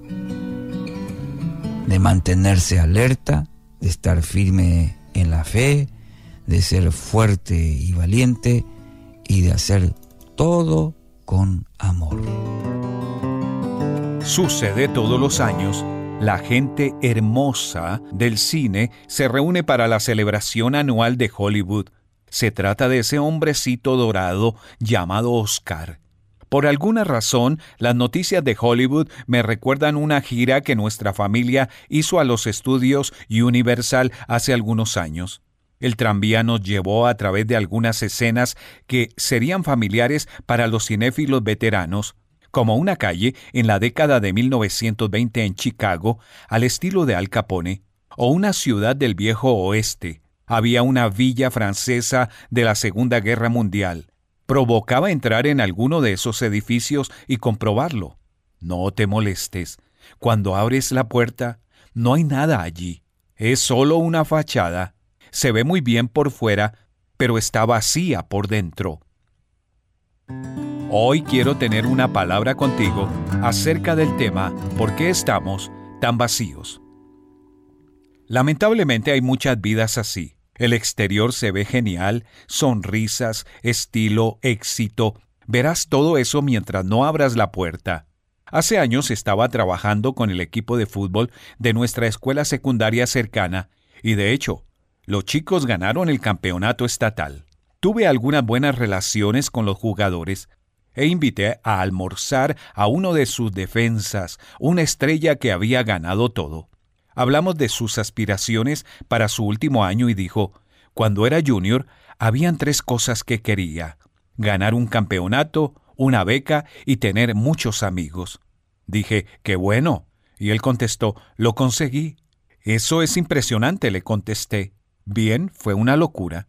Nunca había visto a ese joven llorando, incluso cuando estaba al extremo experimentando mucho dolor en el juego. Pero estaba llorando allí mismo en el restaurante y me dijo, tengo todo lo que quería. Entonces, ¿por qué estoy tan vacío? Esa es una pregunta que acecha detrás del escenario en los corazones de muchas personas. ¿Por qué estoy tan vacío? La mujer que Jesús conoció un día en un pozo de agua era una de ellas. A medida que se desarrolló su historia, nos enteramos de que tuvo muchos hombres en su vida, podemos suponer que era bastante atractiva e incluso acosada. Bien, ella vino al pozo a sacar agua. Y Jesús le dijo, Todo el que beba de esta agua volverá a tener sed. Piensa en esas palabras, volver a tener sed. Ese es el problema con cada pozo al que vamos en busca de satisfacción en la vida. Inevitablemente terminamos sedientos de nuevo. Para esa mujer cada relación, cada hombre, había sido un pozo que la dejaba vacía por dentro. Pero entonces Jesús dijo, Mas el que beba del agua que yo le daré no volverá a tener sed jamás, sino que dentro de él esa agua se convertirá en un manantial del que brotará vida eterna. Juan capítulo 4 versículo 14. Bien, ese día aquella mujer cambió lo temporal por lo eterno. Esa no es una oferta fácil que Jesús nos hace. Él todavía nos está haciendo esa oferta a todos, a los que están sedientos, porque el vacío en nuestro corazón es tan grande que solo Dios puede llenarlo. Pero para Jesús, eso significa ir a la cruz a pagar por los pecados que nos separan de Dios, que levantan un muro entre nosotros. Y eso hizo que Dios dijera en la Biblia, tus pecados te han separado de tu Dios. Isaías 59.2. Entonces está ese muro entre tú y el Dios eterno, por cuyo amor fuiste creado, quien sabe la razón por la que estamos aquí y quien tiene la llave del cielo al que queremos ir algún día. Pero Jesús vino e hizo la oferta después de una vida de cosas temporales. Puedo darte lo que es eterno. Quiero poner el pozo dentro de ti para que nunca más tengas que depender de algo fuera de ti, y Él es el pozo. Puede que seas religioso y realmente hagas y conozcas muchas enseñanzas cristianas, pero nunca ha habido ese momento en el que le hayas hecho a Jesús como tuyo. Dile hoy, Señor Jesús, desde hoy quiero ser tuyo. Escríbenos hoy mismo a una palabra contigo arroba transmundial.org. Pan dulce para la vida. Reflexiones con Carmen Reynoso. Recibimos la carta de un joven. Tenía serios problemas con las drogas. Un día, estando solo, listo para acabar con su vida, oyó a través de una ventana un no importa quién seas ni dónde estés, Dios te ama y tiene interés en ti. Esa voz le detuvo. Más tarde, dice en su carta, encendió su radio y encontró la misma voz. Era el programa en contacto. Oyó el mensaje, recibió a Cristo, recuperó a su esposa y a su hija. Ahora están sirviendo al Señor. Otro milagro de la cruz. La sangre de Cristo nos limpia de todo pecado. Dios nos salva por su gracia. Nos ve justos en Cristo. Su sabiduría lo planeó, su amor lo motivó y su poder lo hace real. Él nos salva, nos guarda y nos da la seguridad absoluta de haber sido hechos hijos de Dios por la eternidad. Pan dulce para la vida. Reflexiones con Carmen Reynoso.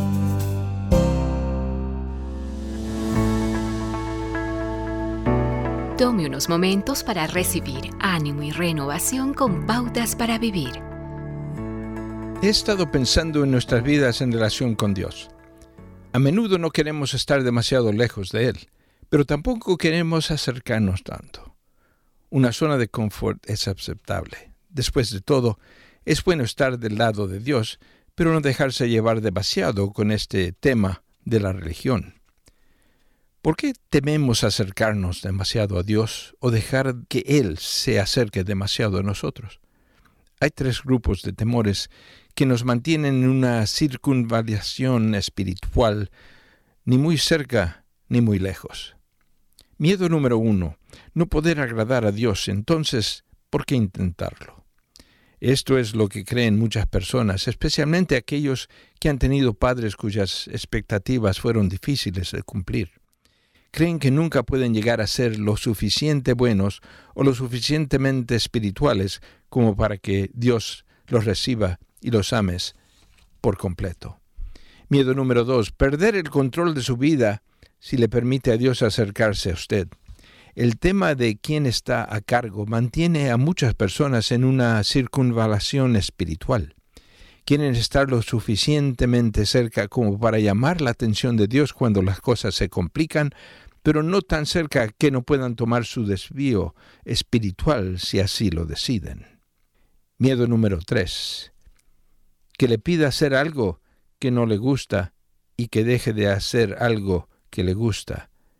No obstante, la mayoría de nuestros miedos son irracionales y sin fundamento.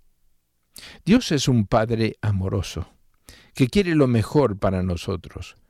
Cuando entiende quién es Dios y su anhelo de tener compañerismo con usted, rápidamente abandonará la circunvalación de su comodidad y se esforzará para avanzar hacia la presencia del Todopoderoso. Acaba de escuchar a Eduardo Palacio con Pautas para Vivir, un ministerio de Guidelines International. Permita que esta estación de radio sepa cómo el programa le ha ayudado. Acompáñenos en la próxima emisión de Pautas para Vivir. Gracias por su sintonía.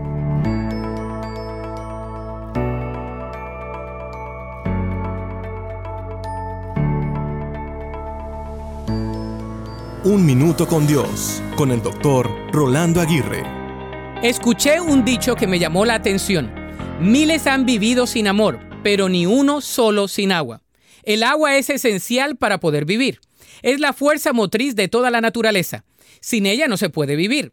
¿Has tenido sed queriendo tan solo un poco de agua? ¿Has estado alguna vez deshidratado, añorando beber por lo menos unos tragos de agua?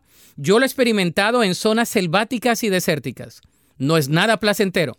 La Biblia menciona que Jesús es el agua de vida. En una ocasión, él se acercó a un pozo para tomar un poco de agua. La mujer con la que habló era una samaritana, quien por cultura no debía cruzar palabra alguna con los judíos. Jesús le pidió agua de beber y le comentó con pocas palabras todo lo que estaba pasando en su vida. Al traerle el agua, Jesús le dice que él ofrecía un agua del cual nunca más tendría sed. La mujer fue transformada por este encuentro con Jesús. Ella fue y compartió de esa agua de vida con aquellos que tenían mucha sed. ¿Y tú, has tomado de esta agua de vida o deseas tomar y beber para ya no tener sed? La Biblia dice en Juan 4:14, pero todos los que beban del agua que yo doy no tendrán sed jamás. Esa agua se convierte en un manantial que brota con frescura dentro de ellos y les da vida eterna. Para escuchar episodios anteriores, visita unminutocondios.org. Estos son los proverbios de Salomón, hijo de David. Día 11, capítulo 11. Dios rechaza a los tramposos, pero acepta a los honrados. El orgulloso termina en la vergüenza y el humilde llega a ser sabio. Al bueno lo guía la justicia al traidor lo destruye la hipocresía. Cuando te enfrentes al gran juez, de nada te servirán las riquezas. Solo haciendo lo que es justo, te librarás de la muerte. Cuando somos honrados, todo en la vida es más fácil, pero a los malvados, su propia maldad los destruye. Cuando somos honrados, estamos a salvo del mal, pero a los traidores, su ambición los domina. Cuando mueren los malvados, mueren con ellos su esperanza y sus sueños de grandeza. A los malvados les cae la desgracia, pero los buenos quedan a salvo. Los chismes de los malvados destruyen a sus semejantes, pero a la gente honrada la salva la sabiduría. Cuando los buenos triunfan, la gente se alegra cuando los malvados mueren, todo el mundo hace fiesta. La presencia de los buenos trae bienestar a la ciudad. La presencia de los malvados solo le trae desgracias. El que es imprudente critica a su amigo. El que piensa lo que dice sabe cuándo guardar silencio. La gente chismosa todo lo cuenta. La gente confiable sabe callar. Sin buenos gobernantes, la nación fracasa. Con muchos consejeros puede salvarse. Si te comprometes a pagar las deudas de un desconocido, te metes en grandes problemas. Evita esos compromisos y vivirás tranquilo. La mujer bondadosa gana respeto y el hombre emprendedor gana riquezas. Compadece a los demás y te harás bien a ti mismo. Pero si les haces daño, el daño te lo harás tú. Las ganancias del malvado no son más que una mentira. La verdadera ganancia consiste en hacer el bien. El premio del bueno es la vida, el del malvado es la muerte. Dios no soporta a los malvados, pues piensan solo en la maldad. En cambio a la gente honrada les muestra su bondad. Una cosa es segura, los malvados no quedarán sin castigo, pero la gente buena se salvará. La mujer bella pero tonta es como anillo de oro en la trompa de un cerdo. Los deseos de los buenos siempre traen bendición. Los deseos de los malos solo traen destrucción. Quienes son generosos reciben en abundancia. Quienes ni sus deudas pagan, acaban en la miseria. El que es generoso progresa. El que siembra también cosecha. Al que esconde el trigo para venderlo más caro, la gente lo maldice. El que lo vende a buen precio, la gente lo bendice. Trata de hacer el bien y te ganarás amigos. Busca hacer la maldad y el mal te destruirá. Quien confía en sus riquezas se encamina al fracaso, pero quien es honrado camina seguro del triunfo. El tonto que daña a su familia acaba perdiéndolo todo y termina siendo esclavo del sabio. El premio de los buenos es la vida misma y el premio de los sabios es el aprecio de la gente. Si aquí en la tierra los buenos reciben su recompensa, con más razón reciben su merecido los malvados y los pecadores.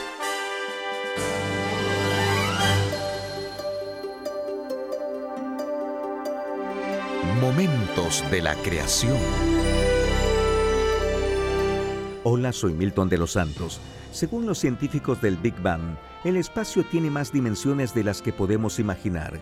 Incluso la analogía más simple que pueden hacer sugiere que el universo está en la superficie de una esfera de cuatro dimensiones expandiéndose hacia esa cuarta dimensión. Si uno pudiera enviar un cohete lo suficientemente lejos en línea recta en cualquier dirección, eventualmente volvería sobre sí mismo si el universo es redondo. Sin embargo, otra evidencia observacional sugiere que el universo es plano, que si un cohete despega en una dirección nunca regresaría. Un artículo reciente del New Scientist hizo algunas explicaciones sobre estos desacuerdos, y esto destacó por qué surgen los misterios. Por ejemplo, una observación se refiere a los lentes donde la luz es desviada por campos gravitacionales de estrellas y planetas. El artículo explica, eso se debe a que el lente adicional implica la presencia de materia extraoscura, lo que llevaría al universo a una esfera finita en lugar de una hoja plana. Pero esto supone la existencia de materia oscura. Como hemos comentado, la materia oscura es realmente un factor de violín diseñado para ayudar a que funcionen las sumas del Big Bang. Las explicaciones cosmológicas creacionistas a partir de la Biblia no requieren materia oscura y no requieren universos multidimensionales imposibles.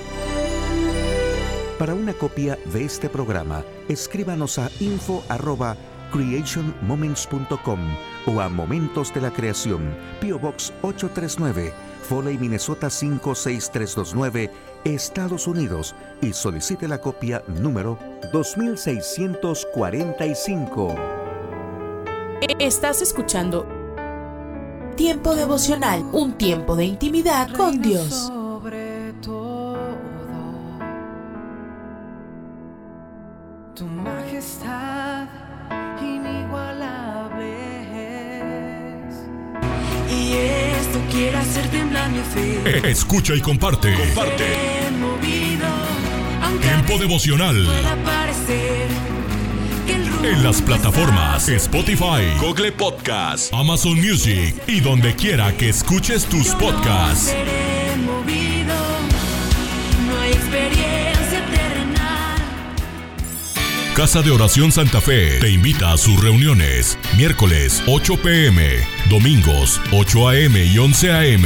Estamos ubicados. Plaza Santa Fe, Boulevard República de Honduras 104, Interior 9, Hacienda Santa Fe, Tlajomulco de Zúñiga, Jalisco. Casa de Oración Santa Fe, un lugar para adorar. Párate a un lado. Observa el paisaje a tu alrededor. Alza la vista a conceptos eternos. Recuerda que lo esencial es lo invisible a los ojos. Haz una pausa en tu vida. Con Pablo Martini.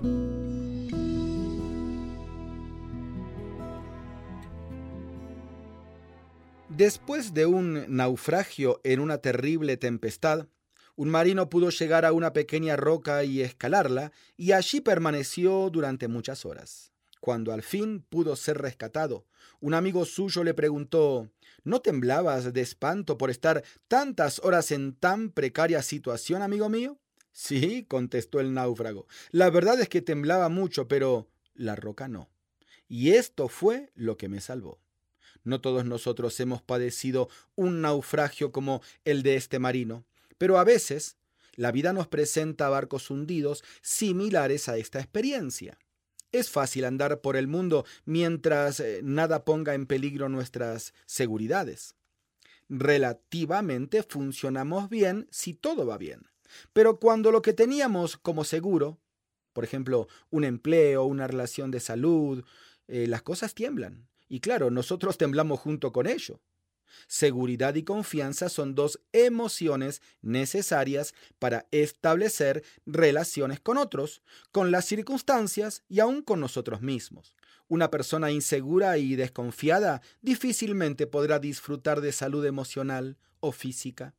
Una persona con la suficiente confianza en sí misma estará más dispuesta a desplegar el crecimiento personal, alcanzar metas y asumir responsabilidades. Pero aquellos que quedan atrapados en la inseguridad constante siempre tiemblan, dudan y no arremeten la vida con coraje. Por eso, Jesús quiere y promete para nosotros un estilo de vida distinto.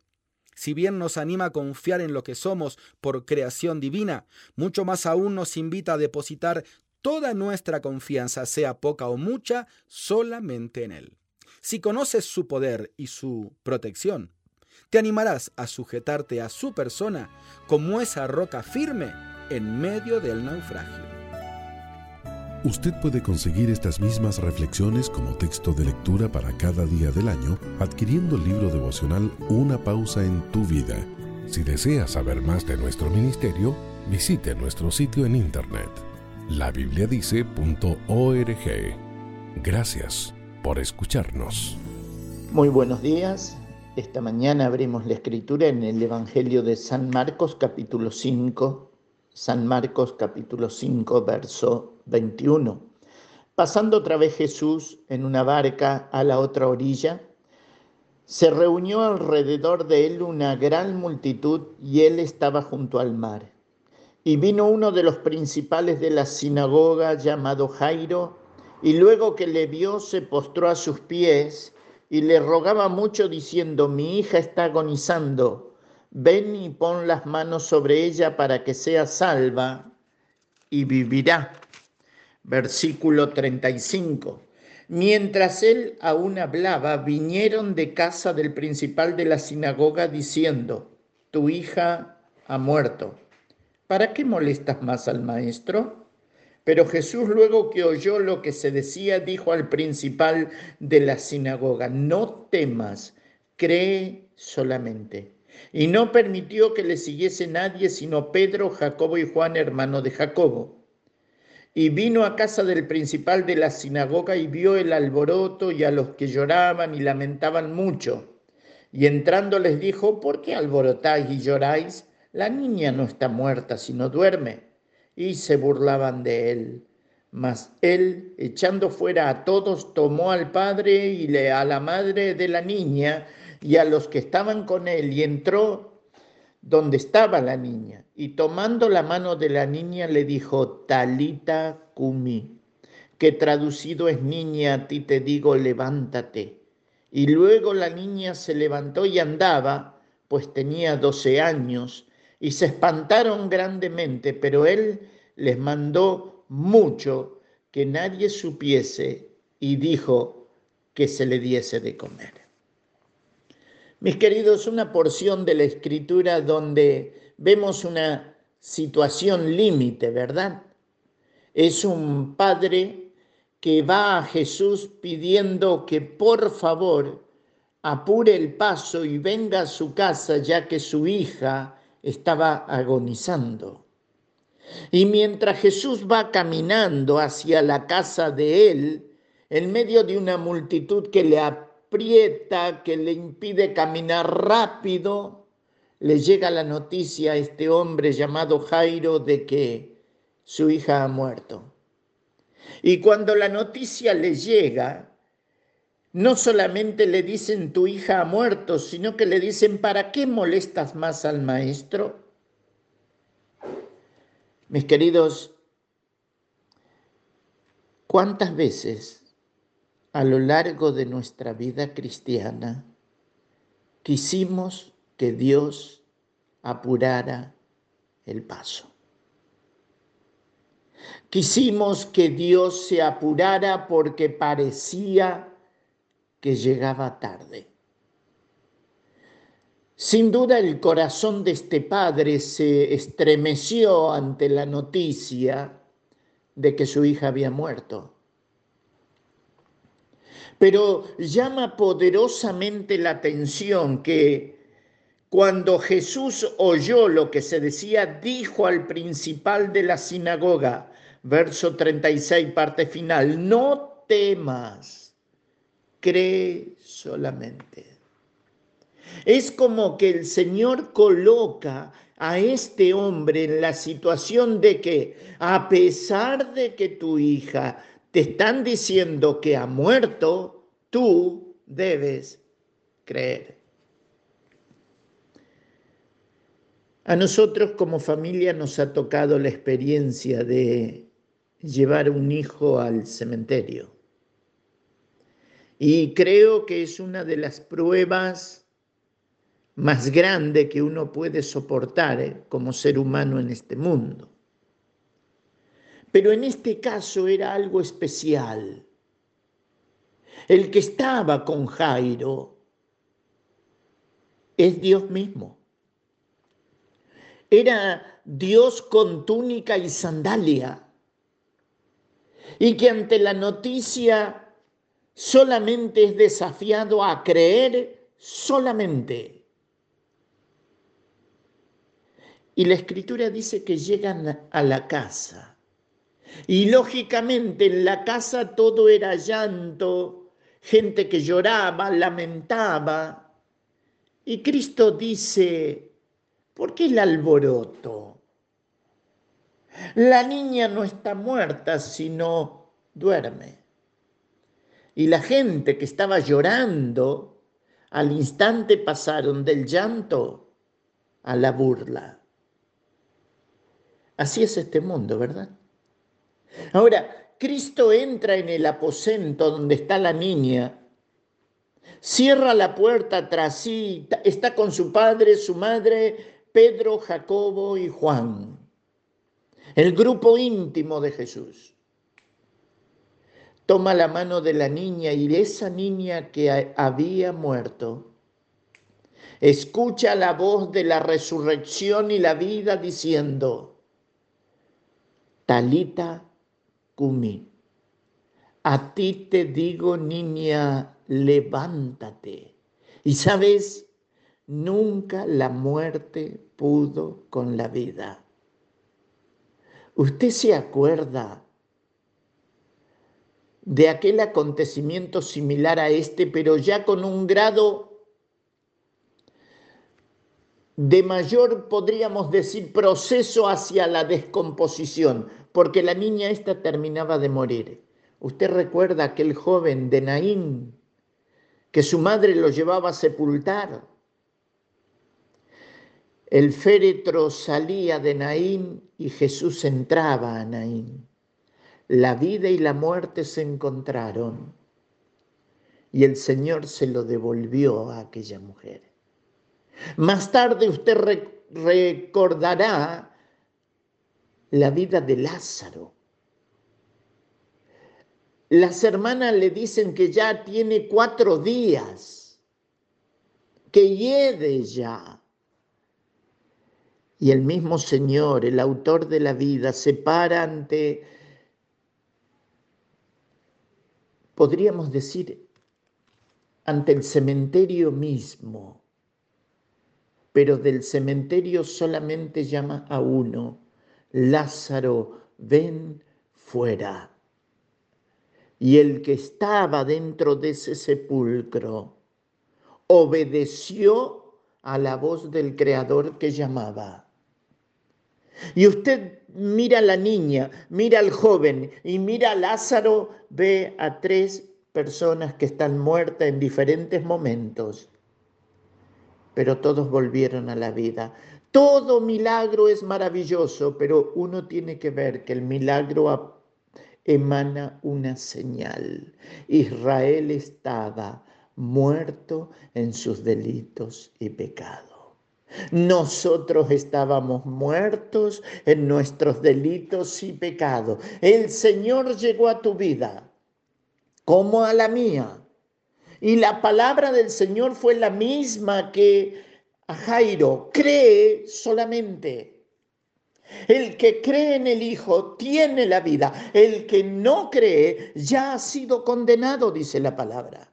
Y nos damos cuenta que la fe es la herramienta a la cual el Señor siempre desafió a que los humanos tomáramos para conocerle, para recibirle, para amarle, para caminar con Él, en la conciencia absoluta de que el justo por la fe vivirá. No dice agonizará, sino que por la fe vivirá. ¿Sabe? Yo creo que ese día Jairo anhelaba tomar del brazo a Jesús y correr hacia su casa.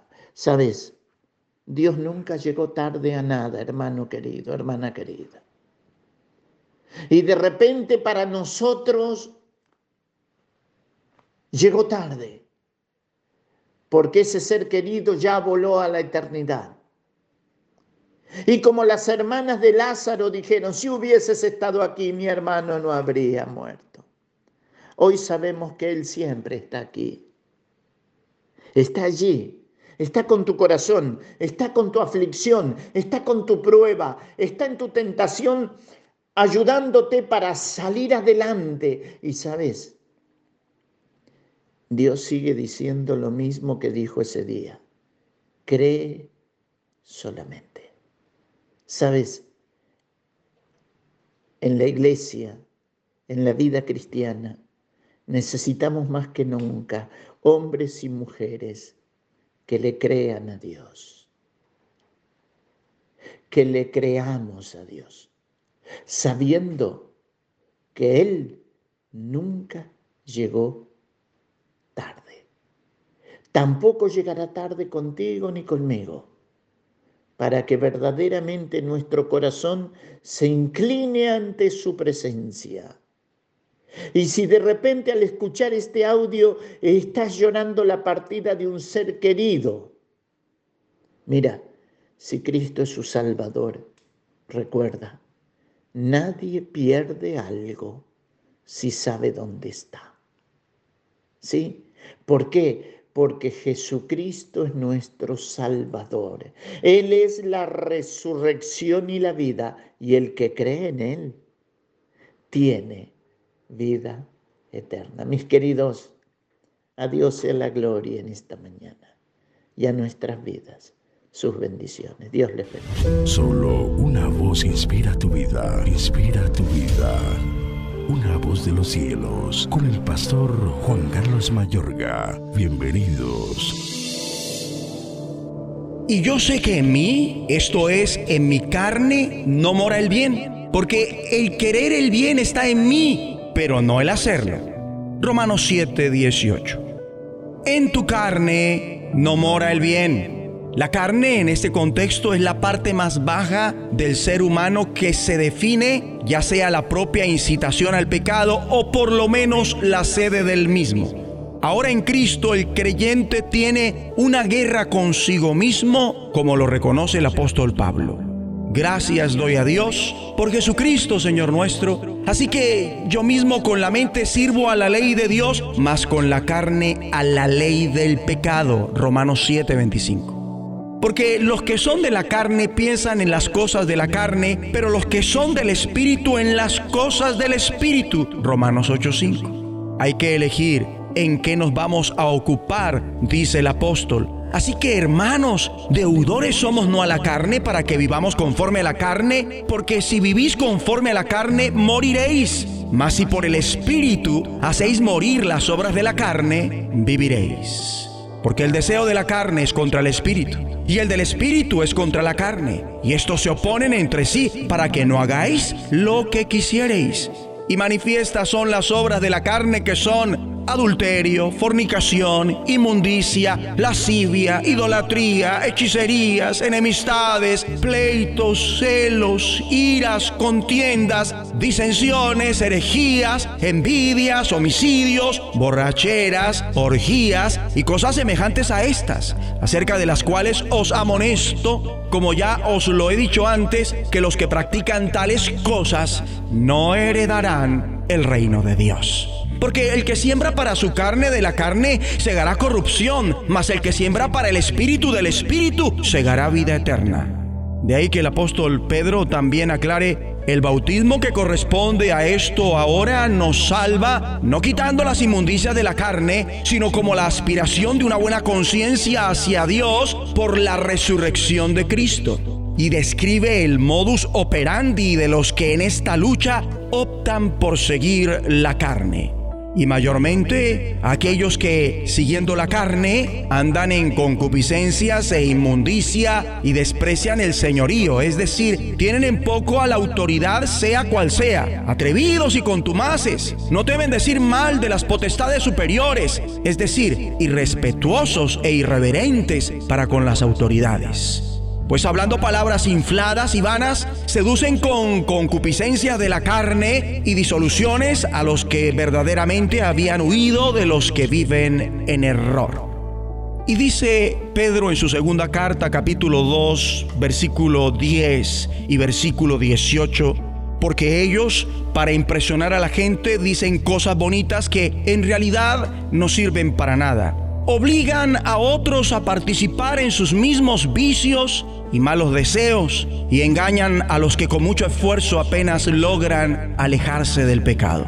Y el apóstol Juan nos revela que la carne es un regente del sistema mundano en que estamos. Porque todo lo que hay en el mundo, los deseos de la carne, los deseos de los ojos y la vanagloria de la vida, no proviene del Padre, sino del mundo. Primera de Juan 2.16. Entonces, actualmente hay una correlación entre pecado y carne, donde carne en este caso equivale a pecado o donde por extensión la palabra carnal se convierte en un adjetivo que significa pecaminoso y califica otras ideas. De ahí que se puede tener un cuerpo carnal, es decir, pecaminoso, o una mente carnal, retorcida, que no se ajusta a Dios y está en su contra. Por eso la carne no será resucitada, sino el cuerpo. Y esto porque carne tiene una connotación de pecado, mientras que cuerpo es un término más neutral. La carne, la naturaleza caída del hombre, no será resucitada pero tengan presente que también la mente puede engendrar deseos pecaminosos y que hay una inmundicia del espíritu como la hay de la carne. En este contexto, la carne es el instinto de egocentrismo que hay dentro de nosotros, esa deformación de la naturaleza humana que nos lleva a desear ser nuestro propio Dios, ese ego orgulloso, ese yo sin crucificar que es la sede de la rebeldía y del desafío obstinado a la autoridad. Es nuestra humanidad defectuosa que se inclina hacia el egocentrismo, tiene su sede en nuestros cuerpos pecaminosos y que incluye nuestra mente, emociones y voluntad. Oremos. Dios Padre, enséñanos a vivir llenos del Espíritu Santo para poder hacer morir siempre las obras de la carne. En el nombre de Jesucristo. La voz de los cielos, escúchanos, será de bendición para tu vida. Bendición para tu vida. Devocional con el pastor Constantino Varas de Valdés. Hola, ¿qué tal? Escuchemos un consejo que es necesario para nuestra familia. Proverbios 15, versículo 2. La lengua de los sabios hace que el conocimiento sea atractivo, pero la boca de un necio escupe tonterías. Qué palabras tan fuertes que dijo el rey Salomón. Ten la seguridad que no habló de su propio corazón. Dios lo inspiró para hablar a la generación que vivió aproximadamente 950 años antes de Cristo. El ser humano siempre ha batallado para conectar su boca con el corazón o con la mente. Con cuánta frecuencia declaramos, dije algo incorrecto, me equivoqué, no debía haber hablado, estaba estresado, pero el daño ya fue hecho. Lastimamos a una persona. La herida es mayor cuando se trata del matrimonio o la relación entre padres e hijos. Dios desea que nuestra comunicación tenga una gran dosis de sabiduría, del conocimiento de Él, de prudencia. ¿Cómo lograrlo? Tenemos que renunciar al lenguaje que usa palabras ásperas, maldiciones, groserías y obscenidades. El mundo no va a entender lo que estoy diciendo, porque se ha acostumbrado a escuchar, cantar y hablar palabras que humillan a la mujer y que exaltan la bebida, las drogas, el sexo desordenado, el adulterio, la fornicación y la violencia. Algunas personas me han preguntado por qué son tan escuchados y tienen tanto éxito los narcocorridos, o los corridos tumbados, los compositores y cantantes de esos géneros musicales están escupiendo tonterías. Es lo que dice Proverbios capítulo 15, versículo 2. A quienes les gusta se identifican porque eso es exactamente lo que hay en su corazón. Un día, el Señor Jesucristo dijo, porque del corazón salen los malos pensamientos, los homicidios, los adulterios, las fornicaciones, los hurtos, los falsos testimonios, las blasfemias. Mateo 15, versículo 19. Tiene razón. El problema de la lengua no se encuentra en lo que expresa, sino en su origen, en el corazón y en la mente. Allí está depositada la cizaña que el diablo ha colocado. Para que exista una limpieza completa, es necesario que el Señor Jesucristo tome el control. Para eso está aquí. Con su muerte en la cruz, derramó su sangre para darte el perdón de tus pecados. Es capaz de darte una vida nueva, para que tengas una nueva canción, nuevas palabras, nuevas intenciones. En el Salmo 40, versículos 2 y 3, David declaró, que cuando el Señor lo sacó del pozo de la desesperación, lo puso en una peña y puso en su boca un cántico nuevo, palabras de alabanza al Señor. Para que de tu boca broten palabras nuevas, es necesario que tu corazón experimente el nuevo nacimiento espiritual, porque es tan fácil acostumbrarse a hablar siempre maldiciendo a las personas o a las cosas. Pero el Señor quiere quitar ese mal hábito y ese pecado. El diablo se complace que seamos malos, que nos burlemos de nuestros propios pecados y que aún seamos cínicos. Pero a Dios no le honra ni le agrada ese comportamiento. Es necesario que digas basta. Quiero hablar lo que es correcto, lo que es limpio, lo que edifique a mi familia, aunque otros no estén de acuerdo Quiero tener un corazón limpio para que mis palabras sean saludables. Ánimo, El Señor quiere librarnos de la boca que escupe tonterías y quiere darnos palabras que bendicen, que fortalecen, que construyen, que levantan, que motivan, que dan vida. Dios te ha llamado a tener una boca limpia. Bendícenos, Señor, para que bendigamos a los demás. Cada mañana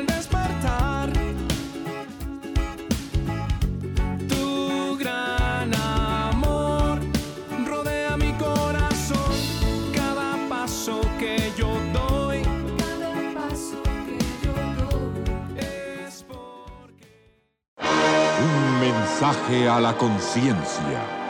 Un momento de reflexión en la vida diaria. Escúchelo hoy en la voz de Carlos Rey. En este mensaje tratamos el caso de un hombre que descargó su conciencia de manera anónima en nuestro sitio conciencia.net y nos autorizó a que lo citáramos como sigue. Hace dos años me casé luego de una relación larga de cuatro años de noviazgo. Antes ella era mi amiga, pero siento que hoy la desconozco. Me abandonó sin razón alguna y dice que quiere divorciarse. No es la primera vez que ocurre eso. Estoy triste y ya no sé qué pensar ni qué creerle y temo que me engañe. Siempre fuimos creyentes en Dios, pero siento que se alejó de Dios también. Este es el consejo que le dio mi esposa. Estimado amigo, tiene razón al valorar su matrimonio y preocuparse por su esposa y su relación con ella. Sin embargo, cuando usted dice que ella lo abandonó sin razón alguna, sabemos que está equivocado. Sí hay una razón, aunque usted no la conozca. Tal vez sea una razón insuficiente o una razón basada en información errónea, pero no deja de ser una razón válida para su esposa. Quizás su esposa no le dio a conocer a usted esa razón. Aunque eso es posible, es muy poco probable. Estudios han demostrado que las mujeres tienden a hablar mucho más que los hombres, a no ser, por supuesto, que tengan miedo o se sientan intimidadas. ¿Ha herido usted a su esposa física o emocionalmente en el pasado? De ser así, es posible que ella lo esté abandonando para protegerse. Tal vez no se lo haya explicado porque no quiere arriesgar a ser herida aún más por lo que usted le diga o haga. En cambio, si no ha herido a su esposa y ella no le tiene miedo, la siguiente posibilidad es que ella piensa que a usted no le importa lo que ella siente o que usted en realidad no la está escuchando cuando ella le habla. Es posible que ella se lo haya dicho alguna vez, pero quizás usted haya reaccionado defendiéndose y negando lo que ella le reclama. Y tal vez usted no la admita como una razón porque la considera falsa o porque no estaba escuchando cuando ella se lo dijo. Ustedes dos necesitan que alguien les ayude a comunicarse mutuamente. Les recomendamos que busquen a una persona profesional que pueda descubrir las razones que tiene su esposa y también por qué usted no escuchó o llegó a conocer esas razones. Su médico puede indicarles a alguien que les brinde esa ayuda. Sin embargo, lo más importante que nos preocupa es que usted sienta que su esposa se haya alejado de Dios. Eso nos suena como si usted bien pudiera haber hecho lo mismo. ¿Sabe usted que a Dios le interesa el matrimonio de ustedes y que Él quiere darle sabiduría y dirección? Le rogamos que renueve su relación con Él hoy mismo, expresándole en sus propias palabras que quiere que esa relación vuelva a ser estrecha. Pídale que le perdone por alejarse de él y que le ayude a descubrir la manera de restaurar su matrimonio. Lea la Biblia, ore en sus propias palabras y asista a una iglesia donde los que se congregan allí siguen a Dios y andan en sus caminos con toda sinceridad. Con eso termina lo que Linda, mi esposa, recomienda en este caso. El caso completo, que por falta de espacio no pudimos incluir en esta edición, puede leerse con solo pulsar la pestaña en conciencia.net que dice casos y luego buscar el caso 611. Si desea recibir un mensaje a la conciencia a diario por correo electrónico, puede ingresar a nuestro sitio conciencia.net y suscribirse hoy mismo. Estás escuchando Tiempo devocional, un tiempo de intimidad con Dios.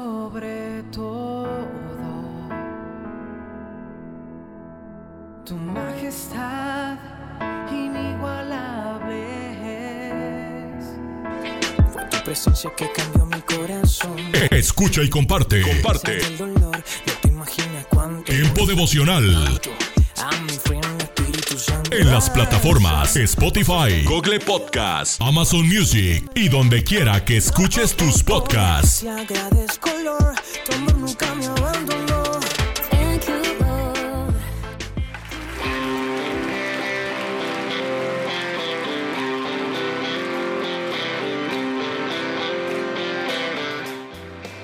En Iglesia Puerta Abierta tendrás un nuevo comienzo. Ven con toda tu familia, todos los domingos a partir de las 5 de la tarde. Iglesia Puerta Abierta, nuevos comienzos. Privada Loma Vallarta número 39, Colonia Loma del Paraíso, tercera sección en Guadalajara. Para más información búscanos en Instagram o en Facebook como Puerta Abierta NC. En Puerta Abierta NC somos una iglesia que crece.